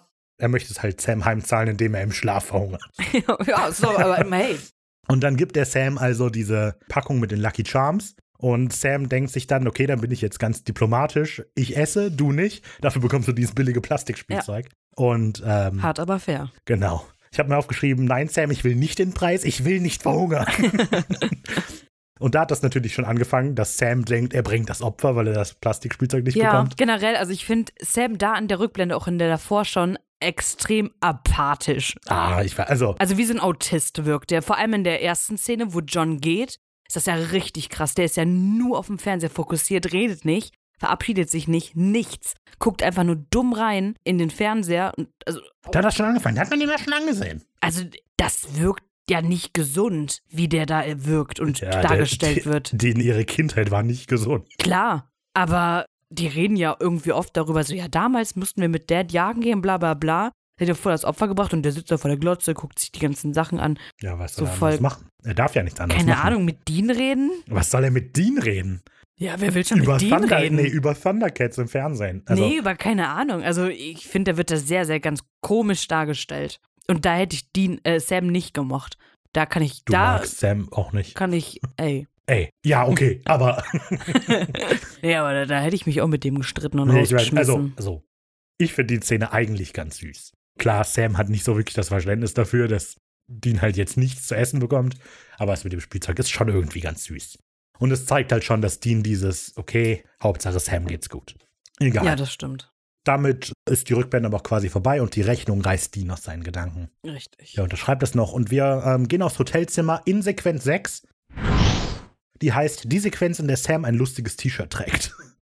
Sam sitzt gerade im Motel auf dem Bett und äh, sagt, es war nicht leicht zu finden, nur auf der ersten Seite von Google. Ja. Ähm, aber er hat jetzt rausgefunden, diese Strigas, die gibt es ja wirklich, das sind wirklich Hexen. Und zwar aus der albanischen Mythologie, die sich vom Spiritus Vitae ernähren. Die ernähren sich vorzüglich von Kindern, außerdem sind sie immun gegen menschliche und göttliche Waffen. Währenddessen trägt Sam ein absurdes Shirt. Das ist so Das ist ein leicht. Jaguar oder irgendwie. Das, oder? es sieht aus wie so eine Art Windhund oder so. Ah, Aber so okay. leicht violett und sein T-Shirt ist so, ist dunkelblau bis violett. Es sieht einfach fantastisch aus. Und mir ist das so aufgefallen, weil das passt so überhaupt passt nicht nicht Style in den auch. Kleidungsstil von Supernatural, Ja. dass der dieses T-Shirt trägt. Aber ich finde es fantastisch. Ich liebe dieses Shirt. Alles klar. Dean korrigiert ihn an der Stelle und sagt, äh, Moment, die kann man töten. Und zwar, wenn sie gerade am Essen sind, kann man sie Mhm. mit geschmiedetem Silber erschießen. Hat Dad ihm erzählt. Oder Dad hat es damals Genau, so gemacht. ja. Okay. wir über Striegers jetzt Ja, reden? reden wir über Striggers. Ich sage direkt, bevor du alle möglichen Infos raushaust, es wäre viel cooler gewesen, wenn sich die Folge mehr an den echten Striggers orientiert hätte. Also ich finde nämlich diesen Mythos und den Str- die Striggers so witzig. Ich hätte Warum? sehr gern eine normale Folge über die gesehen. Striegers kommen, also es gibt irgendwie verschiedene Quellen, teilweise wirklich aus der albanischen Folklore. Dann gibt es aber auch Quellen, die sagen, dass sie gar nicht daherkommen, sondern aus der slawischen Mythologie. Äh, Laut der slawischen Mythologie sind Strigas, die werden auch ein bisschen anders geschrieben da, Menschen praktisch mit zwei Herzen und zwei Seelen, die so zwei Zahnreihen und so äh, haben und irgendwie so alt Art Eulen rumfliegen und Reisende töten praktisch. Aus der albanischen Mythologie, Folklore sind es vampirartige Hexen, die saugen tatsächlich Lebensenergie praktisch, Blut habe ich. Blut von Kindern. Und damit Ja, auch gut, die aber da- Lebensenergie. ja, und machen sich damit praktisch ihre Energie wieder voll irgendwie. Mhm. naja, Triggers bewegen sich oft in Form von Insekten wieder, wie Ja. Motten, Fliegen oder Bienen. Und ich finde, ich find das so lustig, einfach, wenn die sich halt in eine Biene verwandeln würde. So. Oder die schlagen die kaputt. ich bin eine Biene. So einfach mitten in der Folge hauen die so eine Fliege tot. Irgendwie werden überhaupt keine Kinder mehr krank. Alle sind gesund. Das erledigt. ja, das wäre echt witzig. Das wäre so gut gewesen. So, und ähm, um, die leer, um die leergesaugten Kinder zu heilen, muss man nämlich in der albanischen Mythologie, müssen die Striggers den Kindern in den Mund spucken. Das ist auch Hä? voll gut. Weil die Okay. wahrscheinlich die Lebensenergie von denen haben. Und das wäre, die Folge wäre so viel lustiger, wenn das passieren würde. Stell dir mal vor, in Insekten, also in der Folge Insekten, die Insekten wären alle Striegers und die ganze Stadt steht da und spuckt. Ja, so kann man die Sachen besiegen, pass auf. Striegers sehen in der Regel so aus wie die Frau im Krankenhaus. Muss man dazu sagen, das sagen Das die auch in der Männer Folge. sein. Ja, aber meistens sind es irgendwie so alte Frauen. Ja, Naja, der Blick einer Strieger kann wohl Unglück anziehen. Das heißt, das Evil Eye, und das ist so quasi, dass man mit so Unglück befleckt ist quasi. Es gibt Schutz gegen Striggers, also man kann sich auf unterschiedliche Weise gegen die schützen. Und zwar, wenn man mit Salz in den Fingern die geschlossenen Augen, den Mund, die Brust und den Bauch berührt und dann das Salz mit einer Beschwörungsformel ins Feuer wirft. Ah, nee, ganz easy. Klar, klassisch, kommt man ja drauf. Muss ich mir vorstellen, so irgendeiner muss irgendwas erfinden. Wie kann ich mich gegen die schützen? Vielleicht, wenn ich mit dem Salz meine Augen, Vor allem ins, ins Auge mit dem Salz. ja, also die müssen zu sein. So. Ja, trotzdem, das Ja. landet doch bestimmt. Ich glaube, die beste Idee ist, es brennt, es muss wirken. du musst ganz viel Salz auf die Wunde tun.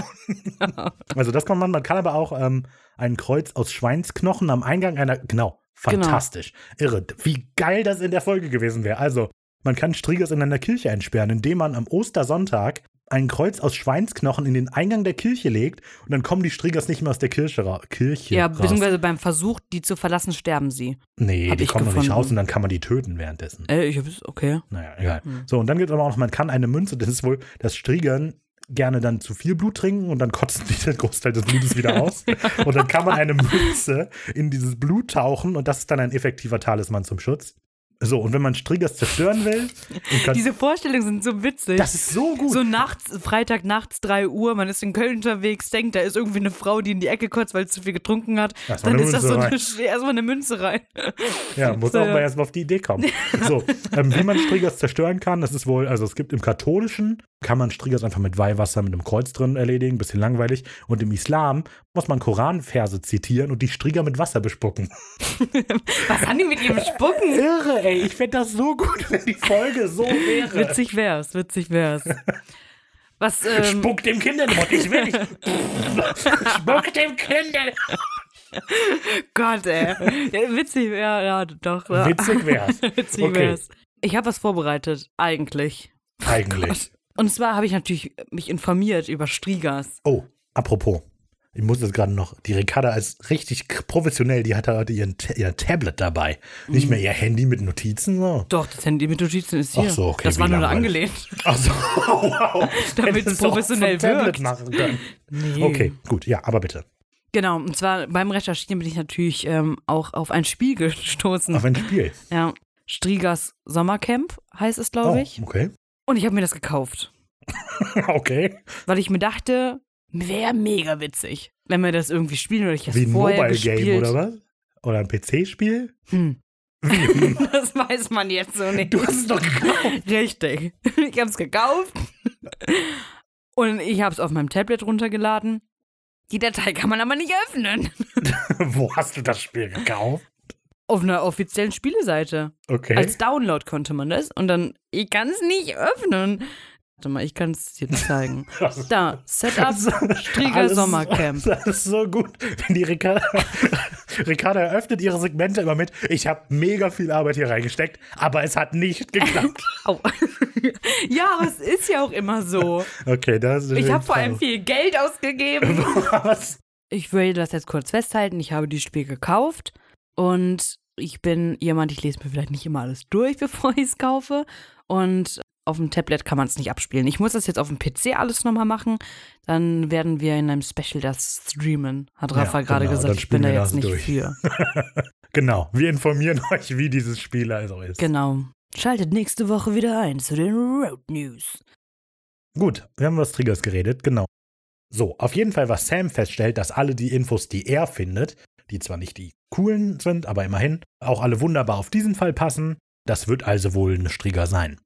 Und Dean weiß aus sicherer Quelle eben, dass Striggers wohl unverwundbar sind, äh, wohl doch verwundbar sind, wenn sie gerade fressen mit den geweihten Eisenkugeln. Darüber ist Sam ein bisschen pisst, weil Dean vorher gesagt hat, so, dass er ja nichts wüsste. Und auf einmal erinnert er sich wieder an diese Infos. Das Ja. findet Sam ein bisschen komisch. Mir gefällt das auch nicht ganz. Also ich hätte es irgendwie cooler gefunden. Hm. Also, irgendwie fände ich es besser, wenn Dean die Infos selber rausgefunden hätte. Also, ich finde, die Motivation der Folge ist auch komisch, dass Dad den einfach Koordinaten schickt. Mhm. Ich hätte es irgendwie cooler gefunden, wenn Dean halt dieser Zwischenfall von vor 16 Jahren so sehr verfolgen würde, dass der halt quasi voll darauf aus ist, immer wieder Spuren von der Strieger zu finden. Und sobald die auftaucht, gehen sie hin. Also wenn die Folge schon angefangen hätte mit, Dean hat da was entdeckt in der Stadt und wir müssen dahin. Und Sam sagt, aber vielleicht, da sind einfach ein paar Kinder krank, kann doch sein. Und auch wenn Dean das rausgefunden hätte mit den Kugeln, wäre das alles irgendwie, also ich hätte es cooler gefunden. Auf der anderen Seite macht es vielleicht auch Sinn, weil letztlich ja die Motivation der Folge ist, zu erklären, warum Dean so blind Befehle von seinem Vater befolgt. Ja, Ja, aber irgendwie, ich, ich fände es cooler, wenn Dean so ein bisschen mehr Antrieb in der Folge hätte tatsächlich. Also auch grundsätzlich. Und nicht einfach nur alles von seinem Vater hat. Aber, aber naja, das ist ja eigentlich genau darum geht es in der Folge ja Folge, ja. letztlich. Ja. Mhm. Genau. Sam macht dann den Plan, dass sie die Strieger halt, sag ich mal, auf frischer Tab ertappen müssen und deswegen sie halt beim Essen irgendwie halt mit Eisen erschießen. Aber sie wissen ja nicht, wer es ist. Und Dean hat aber einen Plan, äh, der kennt da ja so jemanden, den hat er eben im Krankenhaus gesehen. Ihm ist nämlich aufgefallen, dass all die Anschlagsorte, sage ich mal, von der Strieger um das Krankenhaus rum verteilt sind. Und da war ja diese alte Frau, die aussieht, als sei sie böse. Und Sam macht sich so ein bisschen lustig, so. Das ist super witzig. Da war eine alte Frau. Eine alte Frau im Krankenhaus. Ja. Uh, ein Fall für die Küstenwache. Ja. Ja. Sam macht sich so ein bisschen lustig, aber Dean von wegen, die hatte ein umgedrehtes Kreuz an der Wand. Und Sam dann so. Okay, und dann schauen sie sich das Ganze mal an in Sequenz 7. Dean, warum machst du denn nichts? Weil die Szene noch nicht lang genug ist. Okay. Sam und Dean betreten in Zivil diesmal das Krankenhaus. Und wollen sich scheinbar auf die Kinderstation wieder schleichen. Also, Auf der Kinderstation, wo ja Wo auch die die alte alte Frau Frau ist. mhm. Ja, und sind unten im Eingangsbereich und hören schon Dr. Heidecker, der gerade wahrscheinlich Feierabend macht Mhm. und verabschiedet sich gerade noch oder eine Schwester irgendwas will von denen und äh, deswegen können sie sich gerade hochschleichen ähm, in das Zimmer 237. Und das ist natürlich ein Hommage an The Shining. Shining, genau. Da ist das das gruselige Zimmer. Wo Danny von der alten Frau angegriffen wird. Genau. Richtig. Ähm, Dean lädt schon mal vor mit Zimmer die Waffe, macht Mhm. sich schon mal kampfbereit und die Tür geht auf. Also die machen die Tür auf und sehen diese Frau in ihrem Rollstuhl vorm Fenster. Wir sehen sie von hinten und die beiden zielen schon auf sie und bewegen sich so SWAT-maniermäßig um sie rum. Ich habe mir Folgendes aufgeschrieben. Vorsichtig nähern sich, sie sich der Frau mit gezogenen Waffen. Sie nähern sich weiter. Die nähert sich noch weiter. Und noch weiter. Wer sind Sie? Ja, aber das ist, da habe ich mich auch erschrocken kurz. Also, weil es dauert halt, diese Sequenz, sie gehen in dieses Zimmer rein und es passiert nichts. Nee. Aber das drei Minuten lang. ja, Und dann kommt halt der Jumpscare. Weil die Frau kriegt dann eben mit, die scheint wach gewesen zu sein während all dem und fragt dann eben, wer die beiden sind. Und ist die Frau blind oder nicht? Mm, Die hat, glaube ich, einen grauen Star, weil sehen kann sie ja, sonst würde sie ja nicht wissen, dass das Kreuz falsch rumhängt. Ja. Also, äh, also, sie hat einen grauen Star. weil die scheint nicht zu bemerken, dass die Waffen haben. ja, gut. Naja, Also sie hat, glaube ich, einen grauen Star, so wie die Augen aussehen. okay. Ein Katarakt. Naja, Sam und Dean sagen, sie wären von der Haustechnik und wollen dann jetzt eigentlich auch schon wieder gehen. Richtig. Also Dean korrigiert noch das Kreuz, weil das ist einfach nur umgefallen. Aber das ist so Wie komisch. kann das Die so umfallen? Also dieses Kreuz hängt halt an der Wand, ist ein recht großes. Und die Frau sagt, und bringen Sie das in Ordnung? Ich habe das schon viermal gesagt, aber nie macht jemand was. Und Dean tippt das so an und das schwingt halt einmal rum. Weil das Kreuz in einer unstabilen Position liegt.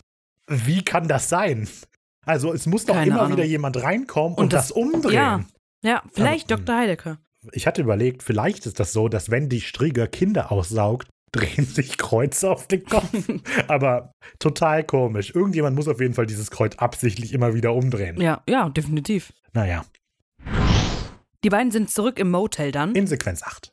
Klopf, klopf. Wer ist da? Ich dachte, jetzt kommt wieder Buhu. Nein. Das Motel. Es ist sehr windig draußen.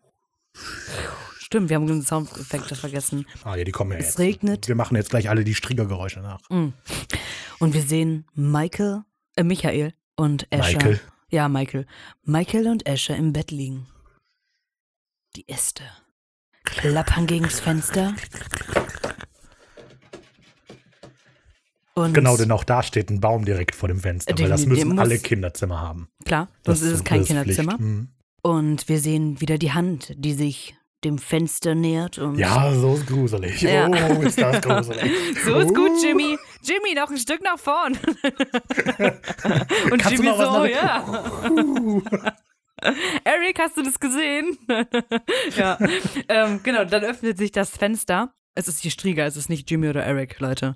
Cut to black. Jetzt so Lust gefunden, wenn, die, wenn man gesehen hätte, wie die Strieger durch das Fenster klettern. ja, das, Die ganze Zeit, man sieht die Strieger immer nur so halb sich bewegen, aber immer wenn man sie sieht, ist es mega lächerlich, weil Ja. dieses Kostüm halt nicht dafür ausgelegt ist. Man sieht ja später, wie sie aus dem Fenster fällt. Und das wäre so gut, wenn die jetzt da so reinkommt und sich den Kopf so, Ah, okay, verdammt, verdammt. Vor allem ist ja so eine ganz alte Frau. Und dann knackst es so. Oh, das war die Oh nee, Hüfte. oh nee. Kind, ich erbrücken. Ich brauche erstmal einen Schluck von dem Kind hier. Ja, ja. Genau. Die großen Jungs kommen am nächsten Morgen zurück. Oder ist es eine neue Sequenz? Nee, nein, nein. Okay. Im Impala gefahren und Sam macht sich gerade noch ein bisschen lustig darüber. Äh, war ja auch recht witzig. Ja. Ja, genau. Aber Sam muss sich die ganze Nacht darüber amüsiert haben. ja. Weil die sind ja einfach, also die sind ja vielleicht um zwölf maximal in dieses Hotelzimmer gegangen und jetzt ist es taghell. Das heißt, die, Sam einfach die ganze Zeit mit offenen Augen geschlafen. Vor allem müssen sie echt lang gefahren sein oder Ja. langsam gefahren Naja, sein. das war ja in Fitchburg, das Krankenhaus. Nein, sie sind ja jetzt auch in Fitchburg. Die sind jetzt in Fitchburg. Ach so! ja. ja, stimmt. Die haben Anderer sich im Hotel Kontinent. vertan. Kann mal passieren. Ja. Aber das Motel sieht tatsächlich ein bisschen anders aus, muss man dazu sagen. Aber es ist auch, das hatten wir vergessen, in der Rückblende sieht man, dass die damals in so einem Bowling-thematisierten Hotel sind und diesmal sind die das auch. ja. Genau, die machen sich ein Die- bisschen lustig. Ja. Die Folge hat generell viele so kleine Sam und Dean unterhalten sich auch über andere Sachen als den Fall-Momente. kleine, nette, brüderliche Momente immer. So, äh, Dean sieht dann aber gerade, während Sam sich also immer noch köstlich amüsiert, dass Michael da allein auf der Bank sitzt und so ein bisschen niedergeschlagen ist. Deshalb fragt er mal, was ist denn los? Der erzählt, dass der Bruder krank ist und wie die anderen Kinder auch. Und der ist jetzt im Krankenhaus. Und Michael gibt sich selber die Schuld dafür, dass er das Fenster nicht verriegelt hat. Das wäre sein Job gewesen. Dean meint so, das ist nicht deine Schuld so. Und dann, doch, das war meine Schuld. Ich will nicht hören, was du sagst. Mein Bruder ist meine Verantwortung. Und Dean Sams scheint das Blick so ein bisschen zu süß dann. verstehen. Genau. Ja. Genau, Joanna, also die Mutter kommt da mit gepackten Sachen gerade aus der Wohnung raus und weist Michael nochmal auf alles hin, dass wohl eigene Denise da jetzt alles übernimmt, das Motel gerade geschlossen hat und so. Und Michael will aber dann mit ins Krankenhaus natürlich. Und Dean versichert ihn, dass er auch ein großer Bruder ist und er jetzt stark sein muss für die ganze Familie, also für seine Mutter Genau. und die, der nicht zur Last fallen soll. Genau, Dean erklärt eben, dass nicht nur Michael gerade eine schwere Zeit hat, sondern dass es für die Mutter eben auch hart ist. Und entsprechend reagiert er auch und bietet dann Joanna auch an, sie ins Krankenhaus zu fahren. Aber wie süß. Sehr Das nett. So Mhm. gentlemanlike. Das wäre In nett. ihrem Gemütszustand können Und dann sie fragt Auto sie, aber fahren. wie kann ich Ihnen denn vertrauen? Der so, keine Angst, ich bin Bikini-Inspektor. Ja.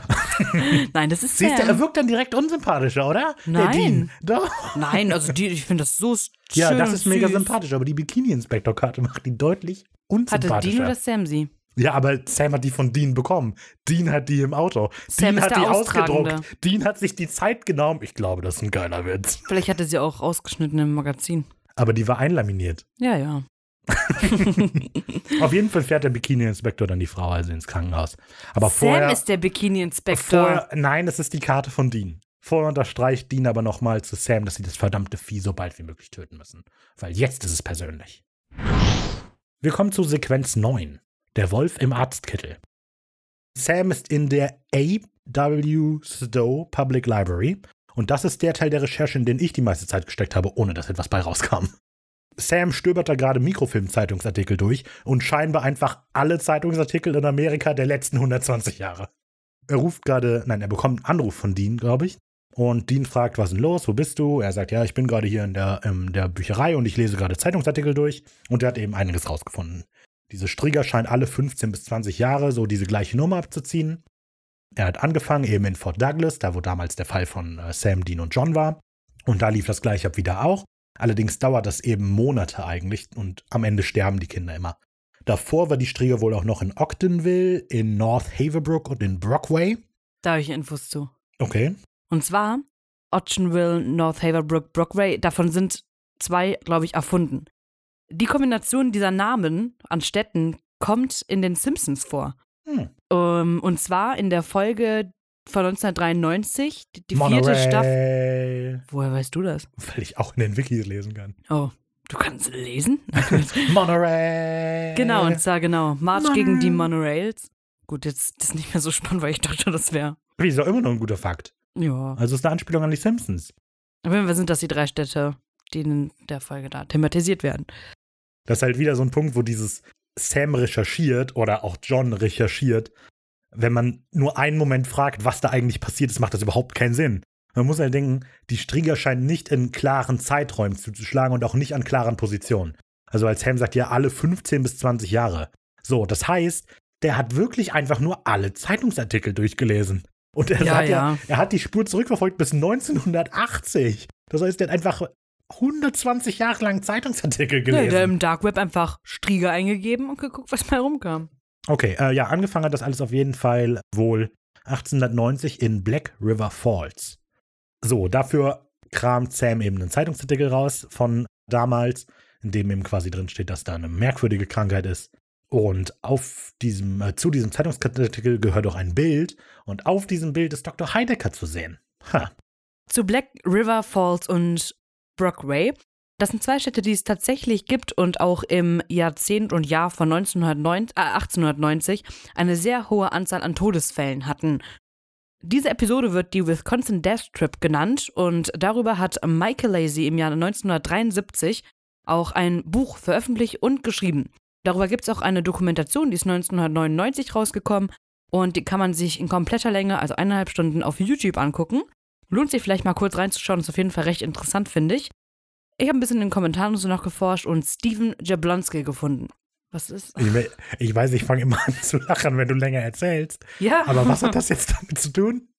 Du hast jemanden in Leute- YouTube-Kommentaren gesehen? Ja, der den weil der macht so Namen Musik und das ist richtig cool, wenn man sich das Okay. anhört. Okay, okay, jetzt verstehe ich. Ja. Gut, also hört gerne die Musik von Steven Schiblonski, möchtest du sagen, ja? Ja, und die Doku angucken. Und die Doku. So, dieser alte Artikel, den Sam da auskramt, der heißt Doctor's Battle Mysterious Ailment und der ist vom 7. August 1893, kann man sehen. Allerdings stammt er nicht aus Black River Falls, sondern aus Fitchburg. Ja. das ist natürlich das ein bisschen doof. Mhm. Passt nicht so richtig zusammen. In der Zeitung steht, dass es ein Montag war und das stimmt tatsächlich. Ich habe nachgeguckt. Da steht auch drin, also man kann mich eigentlich nur die Einleitung so richtig lesen, weil die in Fett geschrieben ist, das kann man nicht sehen, dass auch damals die ersten sechs Kinder in nur fünf Wochen krank wurden. Wieder auch. Während Sam das alles erzählt, oh, beziehungsweise Dean das alles erzählt bekommt, sieht man, dass er gerade in der Kinderstation ist, wo Dr. Heidecker gerade an Ashers Bett sitzt Mhm. und der Mutter dann versichert, so, äh, nichts ist mir wichtiger als diese Kinder. Und Dean ist sehr wütend, legt sehr wütend auf und guckt Heidecker böse an. Wir kommen zu Sequenz 10, der Vater of the Year Award. Wieder im Motel sprechen Sam und Dean über die Erkenntnisse und Dean erzählt, dass er Heidecker wahrscheinlich erschossen hätte, wenn er eine Waffe dabei gehabt hätte. Beziehungsweise er sagt es ein bisschen anders und das ist einfach nett geschrieben, das ist das Mhm. Skript cool. Ja. Er sagt halt so, ich schieße doch nicht auf einer Kinderstation rum, außerdem hätte es doch eh nichts gebracht und außerdem hatte ich keine Waffe dabei, weil dann hätte ich ihn erschossen. Ja. Finde ich einfach lustig geschrieben, finde ich nett, erwähnenswert. Dean hat einen Plan, um die Strigger zu erledigen. Und zwar möchte er Michael als Köder benutzen, Genau. um die Strigger zu erledigen, aber Sam ist da absolut dagegen. Er ist ja noch ein Kind Genau. und das kann man ihm ja nicht zumuten und und und und. Dean sagt, dass der, sie aber keine andere Wahl haben und er diesen Auftrag endlich zu Ende bringen muss. Also Sam so, wie du musst den zu Ende bringen, wir müssen den zu Ende bringen. Und dann erklärt Dean anhand eines Flashbacks eben, warum er glaubt, dass er Schuld an den Opfern der Strigger hat. Dann erzählt Dean sein Flashback. Das war der dritte Abend und dann hat er irgendwann quasi Hüttenkoller bekommen und gesagt, ich muss mal kurz raus und ist ins Hauptgebäude des Motels gegangen. Ricarda freut sich so, das ist unheimlich. um da ein bisschen was zu zocken, während Sam halt so im Zimmer schläft. Und als Dean dann zurückkommt, ist die Strieger gerade in Sams Zimmer und frisst gerade von dem. Wie macht die? Was, wie klingt das Geräusch von der? Nee. Oh, Ja, weiß Wir sollen Soundeffekte machen. Verdammt, bitte hört uns weiter.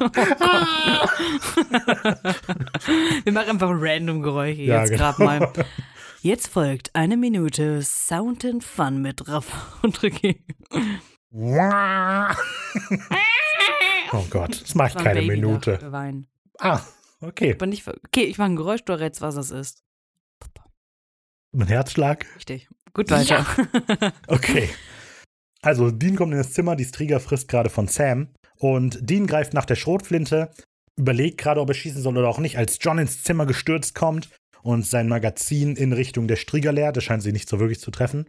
Auf jeden Fall fällt die Strieger lustig aus dem Fenster. Und bei Sam ist zum Glück alles in Ordnung. Dean erzählt, dass er kurz rausgegangen ist und John ist, also, was? Ich hab dir doch gesagt, du sollst hier bleiben. Und er sagt es zwar nicht direkt, aber indirekt wird klar, dass John quasi Dean die Schuld gibt, Ja, dass Sam da jetzt in Gefahr gebracht wurde. genau. Wir springen quasi wieder zurück und ähm, Dean erzählt dann noch, dass danach John die beiden Jungs gepackt hat, die aus Fort Douglas rausgebracht hat, zu Pastor Jim, glaube ich. Und dann, Ja. als er zurück in die Stadt, äh, zurück nach Fort Douglas gefahren ist, war die Strieger aber weg. Und deshalb gibt sich Dean die Schuld an quasi all den Opfern, die die Strieger gefordert hat. Genau. Er Und da wird dann immer klar, dass er deswegen den Sam halt so beschützen will, weil er ihn fast einmal verloren hätte. Er hat der Sam, Sam in Gefahr gebracht, weil er Johns Befehle nicht befolgt hat. Mhm. Und jetzt glaubt Dean, dass John ihn nach Fitchburg geschickt hat, um seine Rechnung zu begleichen. Ja, Sam fühlt so ein bisschen mit, Dean mit. Denkt allerdings, Dean war damals nur ein Kind, so, was soll das? Und Michael als Köder zu benutzen ist aber trotzdem falsch. Dean sagt, sie haben keine Wahl. Und jetzt hört ihr Komm The ich. Roast of John Winchester von Ricarda Markreiter. Also, Hör mal, John! ihr müsst euch das angucken, diese Folge. Obwohl eigentlich nicht. Es reicht vielleicht auch das, was wir erzählen. Ist auch egal jetzt hier. Und zwar, es geht um John und eine Theorie, die ich jetzt hier aufstellen möchte. Die Theorie, dass John ein scheiß Vater ist, ist bekannt. Und die teile auch nicht nur ich, diese Ansicht. So. Und Ricarda zittert vor Wut. Nein. Ich weiß nicht, wie ich das. Ich habe mir das eigentlich auch hier alles aufgeschrieben. Ich weiß gar nicht, ob ich es vorlesen soll oder einfach sagen soll. Okay, äh, machen wir die Fakten. Wir haben 1990 ungefähr, ne, wissen wir nicht, oder 91 oder 89, irgendwie so um den Dreh. Und John ist hinter der Strieger her. Mhm. Scheinbar schon lange, hat sich über diese Strieger ausführlich informiert und ist vermutlich schon durch mehrere Städte mit den Jungs. Auf jeden Fall waren sie schon unterwegs. Und ja, so. John kennt also auch das Schema der Strieger und fährt fort. Was ja schon mal ein Fehler ist, weil er kennt das Muster der Strieger und er lässt seine beiden Söhne zu Hause allein. Okay. So. Dann, er kennt Dean und er kann von Dean nicht erwarten, dass er da ja unbeschränkt mit elf Jahren nur in diesem einen Zimmer bleibt. Und jetzt kommt meine Theorie, dass der ganze Abend nur von John inszeniert war, um an die Strieger zu kommen. Okay. Aber Weil dann hat er, also, er hat die Jungs als Köder benutzt. okay, das, okay. Na Aber gut. das macht voll Sinn. ja, das kann man tatsächlich vielleicht so sehen, ja. Weil, Weil er ist ja direkt vor der Tür. Er ist eben, er ist direkt vor der Tür und er verfolgt die Strieger ja mittlerweile schon seit drei Tagen. So, das heißt, er weiß ganz genau, wo die ist und hat die so weit dahin gebracht ins Motelzimmer und er wusste, dass Dean rausgeht eines Abends. Und er wusste, dass dann die Strieger auf Sam zukommt. Und ist dann aber als großer Held, um alles zu retten, wieder ins Hotelzimmer und damit das nicht so rüberkommt, das wäre ein scheiß Vater, hat er Dean die Schuld gegeben und somit sein ganzes Leben versaut. Ja, okay. Also, ob er jetzt das mit dem, ob er jetzt kalkuliert hat, dass Dean das Zimmer verlässt, halte ich für ein bisschen weit hergeholt, aber alles andere. Ich glaube schon, um die Schuld weiterzugeben. Also ich glaube, dass er es kalkuliert hat. Aber woher sollte er wissen, dass Dean am dritten Tag rausgeht? Nicht am dritten. Aber er wusste, vielleicht hat er die Gegend nie verlassen. aber woher sollte er dann wissen, dass die Strieger kommt? Naja, weil es ja das Schema ist, weil die ja unbeschützt da waren. Ja, gut, aber es ist ja eine größere Stadt. Ja, aber er hat sie vielleicht ja genau zu den beiden hingetrieben. Weil anderen Kindern, fremden Kindern, kann er nicht einfach in einem Kinderzimmer stehen und die das Ding abknallen. Klar. Na, glaube ich nicht. Also, ich finde die Idee ganz nett, dass er sie absichtlich als Köder benutzt ich finde, das ist keine Idee. Ich Das bin davon zu ich- 100% überzeugt. Okay, gut, aber die Frage ist, ob du genug Gründe dafür hast. Äh, Ich habe ich ganz viel, ich habe ganz viele Sachen mir aufgeschrieben und Beweise und es macht auch alles komplett Sinn. Ich weiß nicht, warum Supernatural das nicht anspricht. Also wie, man, man kann das ja eigentlich praktisch nur so verstehen. Warum? Ja, warum nicht? Man kennt das Muster der nicht? Strieger. Man kennt Hä, John, aber was ist denn das Muster der Strieger? Dass er sich, dass sie sich Geschwister sucht. Kinder angreift. Das Nein, ist das, das Muster Geschwister. Nee, Doch, wir erfahren klar. sogar, wir erfahren sogar, dass sie nicht nur Kinder angreift. Ja, aber hauptsächlich Und wenn die sie dann ein Jahre Kind schon. angreift, dann mal auch ein Geschwisterteil. Ja. Ja, aber es hatte ja bislang noch nicht in der Familie angegriffen. Und es gibt ja mehr Kinder in Fort Douglas als Sam und Dean. Aber bei der Recherche sagt Sam auch, dass es oft Geschwister trifft. Und in der Folge haben wir jetzt auch schon bekannt zwei Geschwisterpaare und davor waren sechs. Das heißt, also schon. Also, wir wissen, dass die Strieger auch andere Leute angreifen. Und selbst wenn, gibt es auch mehr Geschwister. Ah, Ja, aber verstehst du das nicht? Also, ich kann den Punkt nachvollziehen, dass John sofort da ist, als die Strieger kommen. So, und dass das merkwürdig ist. Aber ob das jetzt 100 pro bewiesen ist, dass er das alles so eingefädelt hat, dass er die Schuld auf Dean schieben kann. Okay, das mit der absurd. Schuldzuweisung vielleicht nicht. Aber trotzdem war es ja so inszeniert. Es hätte ja nichts besser gemacht, wäre Dean da geblieben. Dann hätte er seine beiden Kinder in Gefahr gebracht. So, und Mhm. Ja. das war sein Plan. Und er verurteilt ja trotzdem Dean dafür gegangen zu sein. Aber es hätte ja nichts geändert an der Tatsache. Es ha- hat vielleicht was daran geändert, weil die Strieger dann halt vorher abgelenkt worden ist und John sie deswegen nicht getötet hat. Und Also- daran ist Dean vielleicht schuld. Aber er gibt ja Dean für alles die Schuld, dass die überhaupt angegriffen hat und so. Die hätte er ja aber auch angegriffen, wenn Dean da gewesen wäre. Also, ich würde jetzt mal sagen, dass diese Schuldzuweisung von John ist ja, also wir wissen ja auch, dass er das nie explizit gemacht hat. Ach Äh, bitte, wie so. der da sitzt? Ja, genau. Aber ich glaube, das ist halt, klar gibt der John Dean die Schuld, aber ich glaube, das ist ein Selbstschutzmechanismus, weil er sich dann nicht einreden muss, dass er das schuld ist. Ja, Ja, aber das ist ja was anderes, als die absichtlich in Gefahr zu bringen. Aber er hat sie als Köder benutzt und damit doch absichtlich in aber Gefahr wir gebracht. wissen nicht, dass er die als Köder benutzt aber hat. es ist so offensichtlich und das ist meine Theorie. aber das heißt ja nicht, dass die stimmt. Aber dann, da, wenn, wenn meine Theorie nicht stimmt, Aber ist, Sam deine- trotz, äh, ist John trotzdem ein Scheißvater Ja, klar, und ein, offensichtlich. ein verdammt schlechter Jäger. Weil sonst hätte er ja wissen müssen, dass die Strieger da jetzt ist. Warum? Weil er die doch seit Tagen verfolgt. Ja, also Er hat's gut, aber nicht geschafft, weil er so ein aber scheiß ja, Jäger aber ist. scheinbar wusste er ja auch, dass sie da ist. Also, ich betrachte es durchaus als Möglichkeit, dass er, als er gesehen hat, wo die hingeht, dass er gedacht hat, oh, okay, dann warte ich ein bisschen, bis die frisst. So, ich kann durchaus sehen, dass er in dem Moment, als ihm klar wurde, dass, der zum, dass die Strigger zu meinen Jungs geht, dass ich die als Köder benutze. So, Äh, das macht's ist aber, aber nicht auch nur, besser. ist nur eine Theorie natürlich so. Äh, eine Für mich Hypothese. ist das keine Hypothese. Die Beweise dafür sind ja sehr dünn. Na, andersrum gibt es ja auch keine Beweise. Ja, aber so funktioniert das nicht. Doch. Wenn du die Behauptung aufstellst, musst du die beweisen, nicht ich sie widerlegen. Nee, aber Supernatural muss mir das nee, auch widerlegen. nicht. Doch. Du machst die Behauptung, du musst deine Behauptung beweisen. Nein. Und der Beweis, den du hast, ist, dass John sehr schnell zur Tür reingekommen ist. Und weil es zu ihm passt, zu der Persönlichkeit und allem. so. Ist so. Also ich gehe davon aus, dass John die beiden geplant als Köder benutzt hat, damit er die Strieger töten kann. Auch weil das so nochmal hier gesagt wird, dass ähm, die jetzt den Michael und das, also au- auch das kleine Kind benutzen wollen als Köder. Ich bin mir dazu 100% sicher. Okay. Machen wir weiter im Text. Schreibt uns, äh, was ihr denkt. Wenn es Ja. gegen mich ist, ich lese es nicht. Nein, Quatsch. Gerne auch mit echten Beweisen und nicht einfach nur gefällt mir. Ja, wenn ich das aufschreiben würde oder aufgeschrieben habe, das ist was anderes. Aber wenn ich das jetzt äh, runterrattern muss, dann ist es was anderes. Dann kann ich das nicht so gut. Okay, Ricky führt das im Discord dann nochmal näher aus. Ja, vielleicht. So, okay. Auf jeden Fall ähm, ist John so oder so ein echt beschissener Vater. Ja. So, Dean gibt sich also selber die Schuld, weil auch John ihm quasi die Schuld dafür gibt, für das, was passiert ist. Also, und das ist natürlich total mega bescheuert von John. Und das ist der größte Kritikpunkt, den ich an der Folge habe. John kommt viel zu gut weg in dieser Folge. Also, Immer kommt er zu gut die, weg. Also die Konsequenz ist auch, also vielleicht ist, weil wir jetzt alle im Subtext darüber nachdenken können, dass John das Arschloch ist. Aber so wie die Folge aufgebaut ist auch, wirkt es so, als hätten die Kinder die Pflicht, die Strigger zu besiegen. Ja. Und das also auch später mit Michael, da kommen wir dann gleich nochmal drauf. Sam versucht ja einmal, du warst ja damals nur ein Kind, aber auf diesen Punkt gehen wir gar nicht weiter ein. Und, Sam, und Dean gibt sich mega die Schuld. Ich finde, diesen Aspekt geht die Folge so ein bisschen drüber weg. Wir kommen zu Sequenz 11. Michael, die Zukunft der Welt liegt in deinen Händen. Nur du kannst sie retten, aber nur wenn du willst. Überhaupt kein Genau. Zwang. kein Druck, kein Druck. Genau. Alles gut, alles gut. Genau.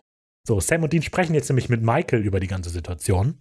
Und nachdem der so ein bisschen, ich rufe jetzt gleich die Polizei, gesteht aber, dass er das Ding in der letzten Nacht gesehen hat. Er dachte, es sei ein Albtraum. Doch manchmal sind Albträume wahr. Genau. Dean sagt, dass sie Michaels Hilfe brauchen, aber der will nicht mitmachen. Und Ja, erstmal nicht. die sprechen mit dem und dann gibt es halt einen Cut, wie sie ins Motelzimmer kommen. Und hier fällt auf, dass Dean voll in die Rolle seines Vaters quasi abrutscht, weil er halt Michael in die Verantwortung nimmt, die Strieger zu stoppen, anstatt es selber zu tun, mehr oder weniger. Die beiden wollen gerade darüber reden, was sie jetzt machen sollen, als es an der Tür klopft und Michael da steht, der dann jetzt doch mitmachen will für seinen Bruder. Und dann ist Sam plötzlich auch einverstanden. Ja, wie gesagt, die Botschaft der Folge scheint irgendwie zu sein, dass die Kinder wirklich in der Verantwortung sind, das Ganze zu erledigen. Und ich hätte es irgendwie cooler gefunden, wenn die halt einen Weg gefunden hätten, die Strieger zu erledigen, ohne das Kind. Weil es wirkt halt so, als müsste dieses Kind dieses Opfer bringen. Und das ist eigentlich voll absurd, voll die verquerte Logik so. Das ist das Problem von Sam und Dean so und nicht von dem Kind. Und dass sie jetzt sagen, das Kind muss das machen, würde quasi Ja, aber sie nahelegen- wissen ja, dass die Strieger da heute Nacht zugreift und die können die nur tuten, wenn sie Aber ist. jetzt plötzlich rechtfertigst du das und bei John hast du das noch kritisiert. Ja. Wenn die die als Köder, also das ist das halt. Das ist einfach falsch, das zu machen. Ist es. So. Aber sie weinen den wenigstens ein. Nicht so wie John. Aber, aber sie zwingen ihn doch auch, das zu machen. Die haben, die haben gefragt, die haben es abgelehnt. Und als Aber er abgelehnt hat, haben, hat er doch auch gesagt, haben die auch gesagt, ja, suchen wir uns einen anderen Plan. Ja, aber. Und was wäre der andere Plan, jetzt mal ehrlich? Genau, und das wäre doch das Interessante gewesen. Also, wenn wir eben noch, was für ein Arsch benutzt er die als Köder jetzt? Ja, die benutzt den als Köder, aber was sollen sie anderes machen? Naja, weil er mit der Handlung von damals das Leben von denen, also eh schon ja geprägt hat und so. Und bei Michael ist es so, der sieht dann einmal, der hat die ja eh schon gesehen. Ja, das soll ja aber auch ein Traum gewesen sein, den man wieder vergisst. Ja, gut. Aber, ne, das Ding ist, einfach er, dass er die so hinterhältig als Köder damals benutzt hat, Aber das schon. wissen wir nicht. Wir wissen nicht, dass er sie damals benutzt das. hat. Nein, du weißt das Raphael, auch nicht. Raphael, ich weiß das. Und dann noch den, egal ob das jetzt da ein Hinterhalt von ihm war oder nicht, Dean dann so anzukacken und den apathischen Sam, den armen Kleinen, der, der eigentlich nichts gemacht hat in dem Moment, so, so dann in Schutz zu nehmen, der hat das ganze Leben von Dean so zerstört. Ja, John hat das Leben seiner Kinder zerstört. Das ist richtig. Aber das rechtfertigt doch nicht, dass Dean das Gleiche macht. Aber er weiht ihn noch wenigstens ein. Ja, aber er lässt ihm ja letztlich eigentlich auch keine Wahl. Weil er sagt ihm Hat halt, er. hey, ja, nee, hat Er er, hat nicht. ihn- der tut so. Aber letztlich sagt er dir halt, wenn du deinen Bruder retten willst, musst du das machen. Aber hey, du kannst das Genau nicht. so sagt er das. Ja, aber das ist doch quasi die Aussage. Deshalb Nee. heißt doch die Folge, diese Sequenz so. Ja, du hast diese Ja, Sequenz aber genau. so genannt. genau. Aber das ist ja so, was hinaus will. So klar, wenn man auf dem Papier sagen, die du kannst mitmachen, musst aber nicht. Aber eigentlich steht da, wenn du mitmachst, können wir deinen Bruder retten. Wenn nicht, stirbt dein Bruder. Und Nein, das, das ist doch keine nicht. Wahl. Moment, sie sagen sogar, sogar als er nachfragt, wenn das Ding tot ist, wird Escher wieder gesund, sagen beide und sagt Dean sogar, dass, das, dass sie das nicht wissen. Ja, aber wir werden andere Kinder retten. Das sagen sie auch. Es, es würden keine weiteren Opfer geben. Also Michael ist halt durch Naja. Dean in der Verantwortung, das doch zu tun. So klar, er fragt später nochmal, aber so, Er geht in jedem Punkt, den die da jetzt durchgehen, sicher, dass es Michael gut geht. na gut. Okay. Im Zimmer von Michael haben die Winchesters Nachtsichtkameras installiert und Dean und Michael gehen gerade nochmal den Plan durch. Ja? Nee, Doch? Dean, die gehen keinen Plan durch. Das ist das gleiche, was John mit Dean gemacht hat. Dean sagt Michael, was er zu tun hat, wenn was passiert. Das ist, da- das, ist das Gleiche. Äh, n- nee. Also Raphael, das ist nicht das Gleiche. Er sagt einfach nur, dass. Also Dean gefällt das ja jetzt auch nicht, dass er Michael da in diese Position bringen muss. Aber er muss. Ja. Ja. Eventuell muss er das. Und das kann So. sich auch John gedacht Und haben. er hat sich aber auch. Was? Ja, nein. Nee. das ist das. Also, Warum aber nimmst du John da so in Schutz? ich nehme den nicht in Schutz. Du nimmst aber Dean in Schutz. Nein. Doch. Ja, okay, vielleicht. Also, Weil, weil ich das aber auch so sehe, dass, dass Dean definitiv besser handelt als John. Nee, weil Doch, letztlich. Jo Dean geht mit Michael den Plan durch, der soll sich die Augen zuhalten, der soll sich immer unters Bett rollen, erst aufstehen, wenn das und das ist, der soll sich die Ohren zuhalten, damit er das nicht hört, die Schüsse und so. Der geht sicher, dass egal was jetzt passiert, der sicher ist. Genau. John, nein, Doch. John ist, der ist kein Plan durchgegangen. Doch, als der Nein. gegangen ist, hat, Hat, er, er gesagt, ges- pass auf Sam auf. Ja, ich lass dich jetzt hier und tagelang mach die alleine. Tür nicht auf und geh nicht raus. Das sind die Pläne, die John die er über gesagt hat. Tage, Wochen und Jahre Ja, Dean gestellt genau. hat. Dean will jetzt für 30 Minuten, dass der Junge einfach nur im Bett liegt. Ja, genau, aber er gibt den hier quasi die Befehle, wie er was Wie er er machen soll. überlebt. Was er machen soll. Raphael. Ja, aber das hat John doch auch gemacht. Nein! Doch. Nein! John hat Dean Dass du das Anweisungen. nicht siehst, ey. Nein, nein, John hat Dean Anweisungen darüber gegeben, dass. Also, nein, der Wie hat das die hat beiden sicher sind. Geh nicht ans Telefon, wenn was ist, ruft Jim an, erst schießen, dann fragen. ja. Und jetzt hat er hier, ich, diese Diskussion führt zu nichts. also ich finde, dass Dean hier sehr auf seinen Vater macht. Und das mit dem, Es dass sind halt beides Jäger. die ein Kind in die Schussbahn werfen, Okay, damit die sie das Monster die erledigen Diskussion bringt zu nichts. können. Ja. Lasst uns gerne wissen, was ihr davon denkt. Genau, was Dean aber dann von John unterscheidet, ist, dass er halt nochmal fragt, so, hey, du kannst immer noch aussteigen, ist überhaupt nichts Wildes. Und ähm, gut, Michael sagt aber, er macht trotzdem mit. So, wir kommen zu Sequenz 12, Strieger-Disco. Das wird nämlich mega gut. Es ist 3 Uhr morgens. Sam und Dean sitzen im Wohnzimmer und beobachten die Kamera. Sam sagt dann, dass es ihm leid tut, dass er Dean immer so vorgeworfen hat, dass er blind John vertraut. Aber er versteht jetzt wieso. Dean will aber nicht drüber reden. Ja. So. Mir kommen die Tränen. Und dann kommt wieder der gruselige Handschatten. Genau. Das, Uh. das können die beiden auch gut beobachten durch die Kamera, die die aufgestellt haben. Und genau, das Fenster öffnet sich. Ja, Michael sieht das auch, weil Michael ist hellwach Ja. und er sitzt einfach so im Bett. Genau. Wir ja. sehen leider nicht, wie die durchs Fenster reingeklettert kommen. Nee, stimmt. Das wäre unsere Chance gewesen. Naja, das Fenster öffnet sich, sie laden die Waffen, die Strier kommt rein und steht vor dem Bett. In dem Moment möchte Sam schon los, aber Dean sagt, nee, nee, Moment. Drei, zwei, Also er die Strier nicht kommt. runter. Nein, Aber sie Strier müssen kommt halt näher. warten, bis sie frisst. ja, genau. Und ja, dann öffnet die Strieger den Mund, die beiden kommen rein, ganz viele Schüsse, ganz Und dann viele beginnt die Schüsse. Strieger-Disco. weil das ist mega gut. Okay, ich mach die Musik im Hintergrund, du erzählst. Okay. Also, so. Wir sehen also die. Warum ist es das Kantinenlied? Es geht eher. Also, weil wir sehen die Laserstrahlen aus dem Mund des Strieger. Dann kommt das Strobolicht durch das Mündungsfeuer der Pistolen. Rauch von den Schüssen und die Strieger hebt auch so die Hände und wackelt die so nach oben. Put your hands up Das- in the air. Voll gut. Das ist mega lustig. Wir haben Lasereffekte, wir haben Strobolicht, wir haben Rauch, wir haben die, Part die partyfahrende Crew. Ja, super. Also, Strieger-Disco. Mega. Genau. So. Und zwar also, um was genau passiert. Die Strieger frisst, Sam und Dean platzen rein, die Strieger hört auf zu fressen, Maike klettert unter das Bett und dann lernen die ähm, ihre Magazine in der Strieger und dann kommt eben Put your hands up in the air. Genau. Now I can see your XLR. Yeah. Okay. So, die Strieger bricht zusammen und äh, die Lage scheint erstmal im Griff zu sein. Dean checkt kurz nach Michael, bei dir alles okay. Super. Dann nähert er sich der Strieger, die dann plötzlich aufspringt. Jumpscare. Ja, im wahrsten Sinne des Wortes. Ja. Und Dean in einen Schrank wirft. Sie macht das gleiche mit Sam, aber quasi auf dem Bett. Und dann fängt sie an, so Dementoren-Style an, Ja.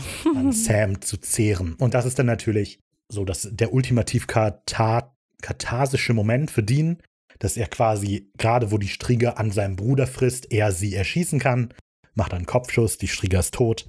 Und er fragt dann auch nochmal offensiv, alles okay, kleiner Bruder, damit wir das alle verstehen, dass er jetzt die Aufgabe erledigt hat, seinen Bruder zu beschützen. Genau, Dann schießt er der Strieger aber nochmal, obwohl die schon tot ist, dreimal ins Gesicht. genau. Und die Strieger fällt in sich zusammen wie eine Hüpfburg mit Loch. Da ist die Party jetzt vorbei. Ah. Ja, Luft raus. Ja. So, jetzt ist es also dann wirklich vorbei und Dean unterstreicht es nochmal mit ein paar Schüssen in das Gesicht der Strieger. Während dann, man sieht so, wie die Lebensenergie der Kinder so langsam aus dem Mund Ja. aufsteigt und wieder zurückgeht. Das heißt, wir, wahrscheinlich geht das alles okay. Dan legt, äh, Dan, Dean legt Michael dann wohlwollend die Hand auf die Schulter. Und wir kommen zur Sequenz 13, die keinen Namen hat, wie ich gerade sehe. Deshalb heißt die einfach Happy End. Keine Ahnung. Also nicht. Dann heißt sie Friede, Fro Friede Freude, Spaghettios. Okay. Es ist am nächsten Tag offensichtlich morgens und die beiden packen gerade das Auto und Joanna kommt gerade zurück Mhm. aus dem Krankenhaus und will wissen, wie es Asher geht, aber sie ignoriert ihn. Wie es Michael geht. Nein, Dean fragt Joanna, wie es Asher geht. Ach so. So. Und das ignoriert sie, denn äh, Michael kommt auch gerade raus, fragt das Gleiche. Und sie sagt, dass es Asher gut geht und es praktisch wie ein Wunder war. Ja. Er wird auch morgen nach Hause kommen, er wird noch zur Überwachung dort bleiben. Und ähm, alle anderen Kinder, denen geht's auch plötzlich gut. Sam hat nämlich nachgefragt, ne? Und nee, nee, Dr. Travis hat gesagt, alles in Ordnung. Dann fragt äh, Dr. Sam, Travis? ja, wer ist das? Und dann, ja, keine Ahnung, Dr. Heidecker muss wohl krank sein. Verrückt. Zufall? Ich glaube nicht. Naja, Ja, dann das Lustige ist, irgendwas passiert, während ich weg war. Nein, nein. Überhaupt nichts. Nein, nur das Übliche. So, und Michael fährt dann also mit Joanne ins Krankenhaus, um seinen Bruder zu sehen.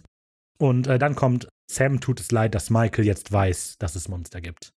Und ähm, dass er die Welt nie wieder so sehen wird wie jetzt, dass er eben nicht mehr derselbe sein wird. Sam gesteht, dass er auch manchmal wünscht, noch diese kindliche Naivität zu haben, und ähm, nicht von sagt, Monstern zu wissen. Dean sagt, ja, ich glaube, das würde dir echt manchmal gut tun und finde das sehr witzig.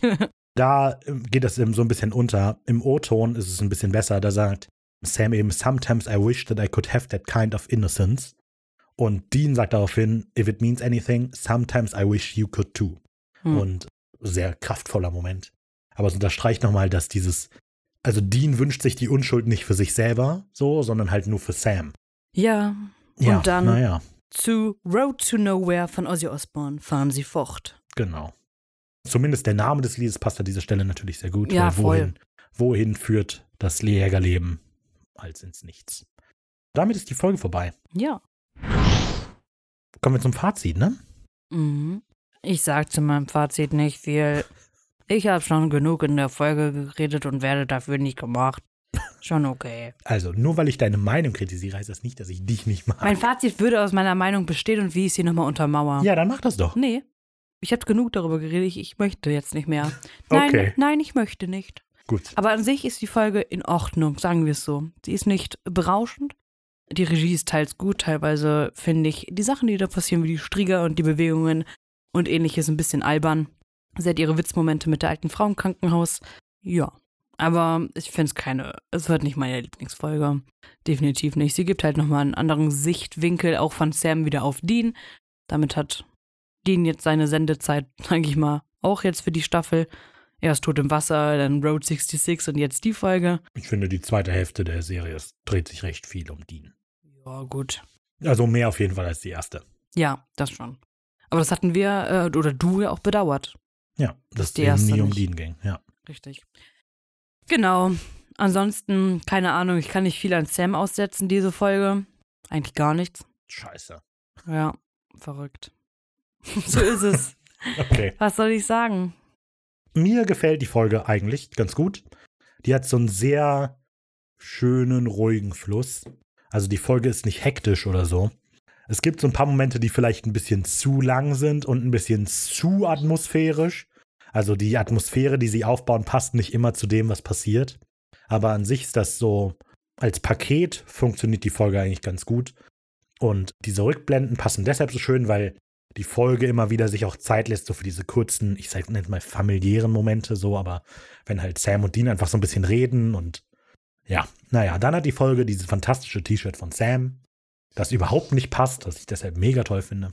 Okay. Ähm, was die, so diese Parallelen angeht, zwischen Michael und Asher und Sam und Dean, ist das so ein bisschen überspitzt alles. Also es ist sehr, verstehst du? Das sind quasi Sam und Dean. Naja, so, also das ist vielleicht alles so ein bisschen überspitzt. Das Kopfkino in der Folge ist fantastisch. Eigentlich für alles, was auch mit ja, der Striege zu tun hat. Ich, ich habe mir, als, als du erzählt hast, wie du, wie du dir vorgestellt hast, dass John die Strieger zum Motel verfolgt, habe ich mir halt vorgestellt, wie die Striege im Bus steht und, und dahin fährt. So trampen. So. Das ist einfach so gut. Auf dem Schild so Sam und Dean Winchester. genau. Und dann hat John das gesehen, so, oh, die soll ich verfolgen. Ja. Steigen Sie doch ein, ich muss genau. zufällig auch in die Richtung. Also, genau, so. Ich finde die Striege also eigentlich mega gut, aber ich wünschte, sie wäre ein bisschen alberner. Halt, wenn es ein bisschen näher an der Realität gewesen wäre. Wie cool das gewesen wäre, ja. wenn die die am Ende einfach angespuckt hätten. Oh ja. Die kommen da rein. Runter, Michael. ja, das wär, ja, das wäre wär sehr witzig. lustig gewesen. Ja. Aber mir gefällt die Folge. Ich finde, die Regie ist gut, das, die ist gut geschrieben. Ein bisschen auf die Spitze getrieben, vielleicht alles. Das ist tot im Wasser in gut, die Folge, finde ich. Ja. Das ist mein Fazit. Dann kommen wir zum Zitat der Woche. Mein Zitat der Woche ist von Sam und Dean, also die Konversation zwischen den beiden, als sie gerade aus dem Krankenhaus kommen, beim ersten Mal. Und äh, Dean nochmal darauf hinweist, dass er eine alte Frau im Krankenhaus gesehen hat. Und Sam darauf einsteigt mit, eine alte Frau im Krankenhaus. Und Dean ganz bewusst, ja. Und äh, Sam darauf einsteigt mit, uh, das ist ein Fall für die Küstenwache. Ich nehme ganz am Anfang quasi die Eröffnungsszene von Sam und Dean, als sie im Auto sitzen und darüber diskutieren, ob jetzt irgendwas in Fitchburg ist oder nicht. Und Dean dann aber versichert, irgendwas würde es in Fitchburg schon geben, das wir töten können. Sam, was macht dich da so sicher? Dean, naja, ich bin der Ältere, das heißt, ich habe immer recht. Sam, nein, das heißt das nicht. Dean, heißt es doch, und dann grinst der so in sich hinein. Wenn ihr gerne mitentscheiden wollt, was das Zitat der Woche ist, dann geht doch auf Instagram. Da lade ich für gewöhnlich donnerstags hoch die Videoausschnitte, die wir, von denen wir gesprochen haben, und schalte dann danach die Umfrage in die Story. Welches von beiden ist denn das Bessere? Wir hatten, glaube ich, beim letzten Mal irgendwie 19 Teilnahmen oder so. Neuer Rekord, also vielen Dank. Wir sind Ad wenig originell, falls ich das noch nicht gesagt hatte. da findet ihr uns. Unter dem gleichen Handle findet ihr uns auch auf Twitter und Facebook. Abonniert uns also auch da sehr gerne oder folgt uns oder was auch immer. Wenn euch Social Media nicht interessiert und ihr uns trotzdem irgendwie Feedback geben Aber wollt. wären die Leute dann auch nicht auf den Podcast gekommen? Podcast-Apps sind doch auch Social Medias, oder? Ah, vielleicht, aber. Na gut. Die, dann sage ich Kleine die klassischen Social Media Plattformen. Okay. Ja? Wenn ihr Social Media, die klassischen Social Media Plattformen nicht mögt und uns trotzdem aber eure Eindrücke zu einer Folge raushauen wollt, also wir lesen sehr gerne eure Interpretationen von Folgen und so weiter. Mhm. Wenn ihr uns zum Beispiel sagen wollt, ob jetzt Dean in der Folge besser ist als John oder ob nicht, dann. Ähm, das ist ja gar nicht die Frage. Die Frage ist einfach nur, glaubt ihr, dass John oder findet ihr das logisch, dass ich gesagt habe, dass John die beiden nur als Köder benutzt hat?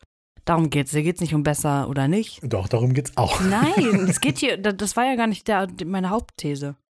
Es wurden ja einige Punkte angesprochen. Wenn ihr dazu eure Meinung raushauen wollt, ob ihr Ricky zustimmen wollt oder mir oder eine andere Meinung hat als wir beide, dann sagt uns die gerne. Und das könnt ihr nämlich eben nicht nur über Social Media, sondern auch per E-Mail machen. Und zwar als E-Mail an kontakt.wenig-originell.de. Wenn ihr lieber direkt mit uns in Kontakt treten wollt, aber nicht über die klassischen Social Media Plattformen, dann könnt ihr auch in unseren Discord kommen. Die Einladung findet ihr in der Beschreibung. Mittlerweile kommen so ein paar Leute zusammen, die so langsam eintrudeln. Ja. Und es ähm, wird munter diskutiert kommt auf den Discord, redet mit uns und mit dem Rest der Community. Und ja, ich glaube, gerade für die Folge gibt es einiges zu diskutieren. Ich Hätte ich zuerst auch. nicht gedacht, aber wir haben jetzt auch hier hitzig diskutiert. Das ich habe den Pfeffer reingebracht. Das heißt, bitte bringt euren Bikini-Inspektor-Ausweis mit, damit wir wissen, dass ihr Sonst kommt ihr nicht seid. rein. Genau.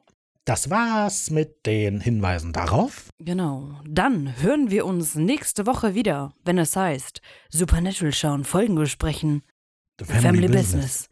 Mit der Folge 19, das Gemälde. Endlich. Warum? Weil ich mich an die Folge noch erinnere, zumindest an den, an, an den Anfang und an den Auflö die Auflösung. Ah, Ich habe mich gefreut, die Folge nochmal zu gucken. Ah. Ich bin gespannt auf die Folge, das möchte ich damit sagen. okay. Ja, Cool, cool, cool, cool, cool, cool, cool. ansonsten, bis dahin. Wir haben eine Menge zu tun. Hallo, Raphael aus dem Schnitt. Wieder mal ein kleines Outtake aus dem Schnitt, das ich rausgenommen habe. Hauptsächlich geht es darum, dass die Ricarda sich entschuldigt dafür, dass in Folge 17 mal kurz am Anfang eine Minute Stille war, als die Ricarda eigentlich geredet hätte. Aber ich hielt das für eine eher überflüssige Entscheidung. So kleine Fehler passieren halt mal. Es war jetzt nicht äh, Podcast zerstören, dass da mal dieser eine Schnittfehler drin war. Deshalb nehme ich das aus der Hauptfolge raus. Aber wir haben daraufhin ein bisschen rumgealbert. Und diesen kurzen Ausschnitt hört ihr dann jetzt. Also es war halt auch kein großer Fehler, so deshalb. Naja, also da waren zwei Minuten gut, Material Stille nur. von dir, Kurz, aber zwei Minuten lang hat man mich nicht gehört. Ich weiß, dass das. gut, ist halt die Frage, ob das halt ein Verlust ist, wenn man dich Ja. zwei Minuten nicht hört.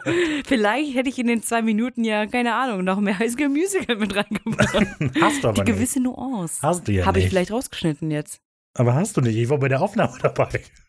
Hä? Hä? Nee. Nein. Aber vielleicht habe ich im Schnitt nochmal gesungen. Okay, das kann sein. Und. Ach so, übrigens, Übrigens. zu irgendwas habe ich voll die krassen Infos. Wow. War das nicht zu ihm? Nein, das kommt noch. Das kommt noch. Übrigens, ich habe irgendwo in Deutschland eine Million Euro versteckt. ihr wollt meinen Schatz? Könnt ihr haben. Nee, äh, genau, der Name Heidecker ist vom Dr. Heideckers Experiment, wollte ich mal sagen. Was ist Dr. Heideckers Experiment? Ein ähm, The Photons of Young, wo in den 1900, 1800, glaube ich, hat jemand das. Es war nicht ernst, das war nur eine Aufführung, glaube ich. Okay. Kannst du rausschneiden.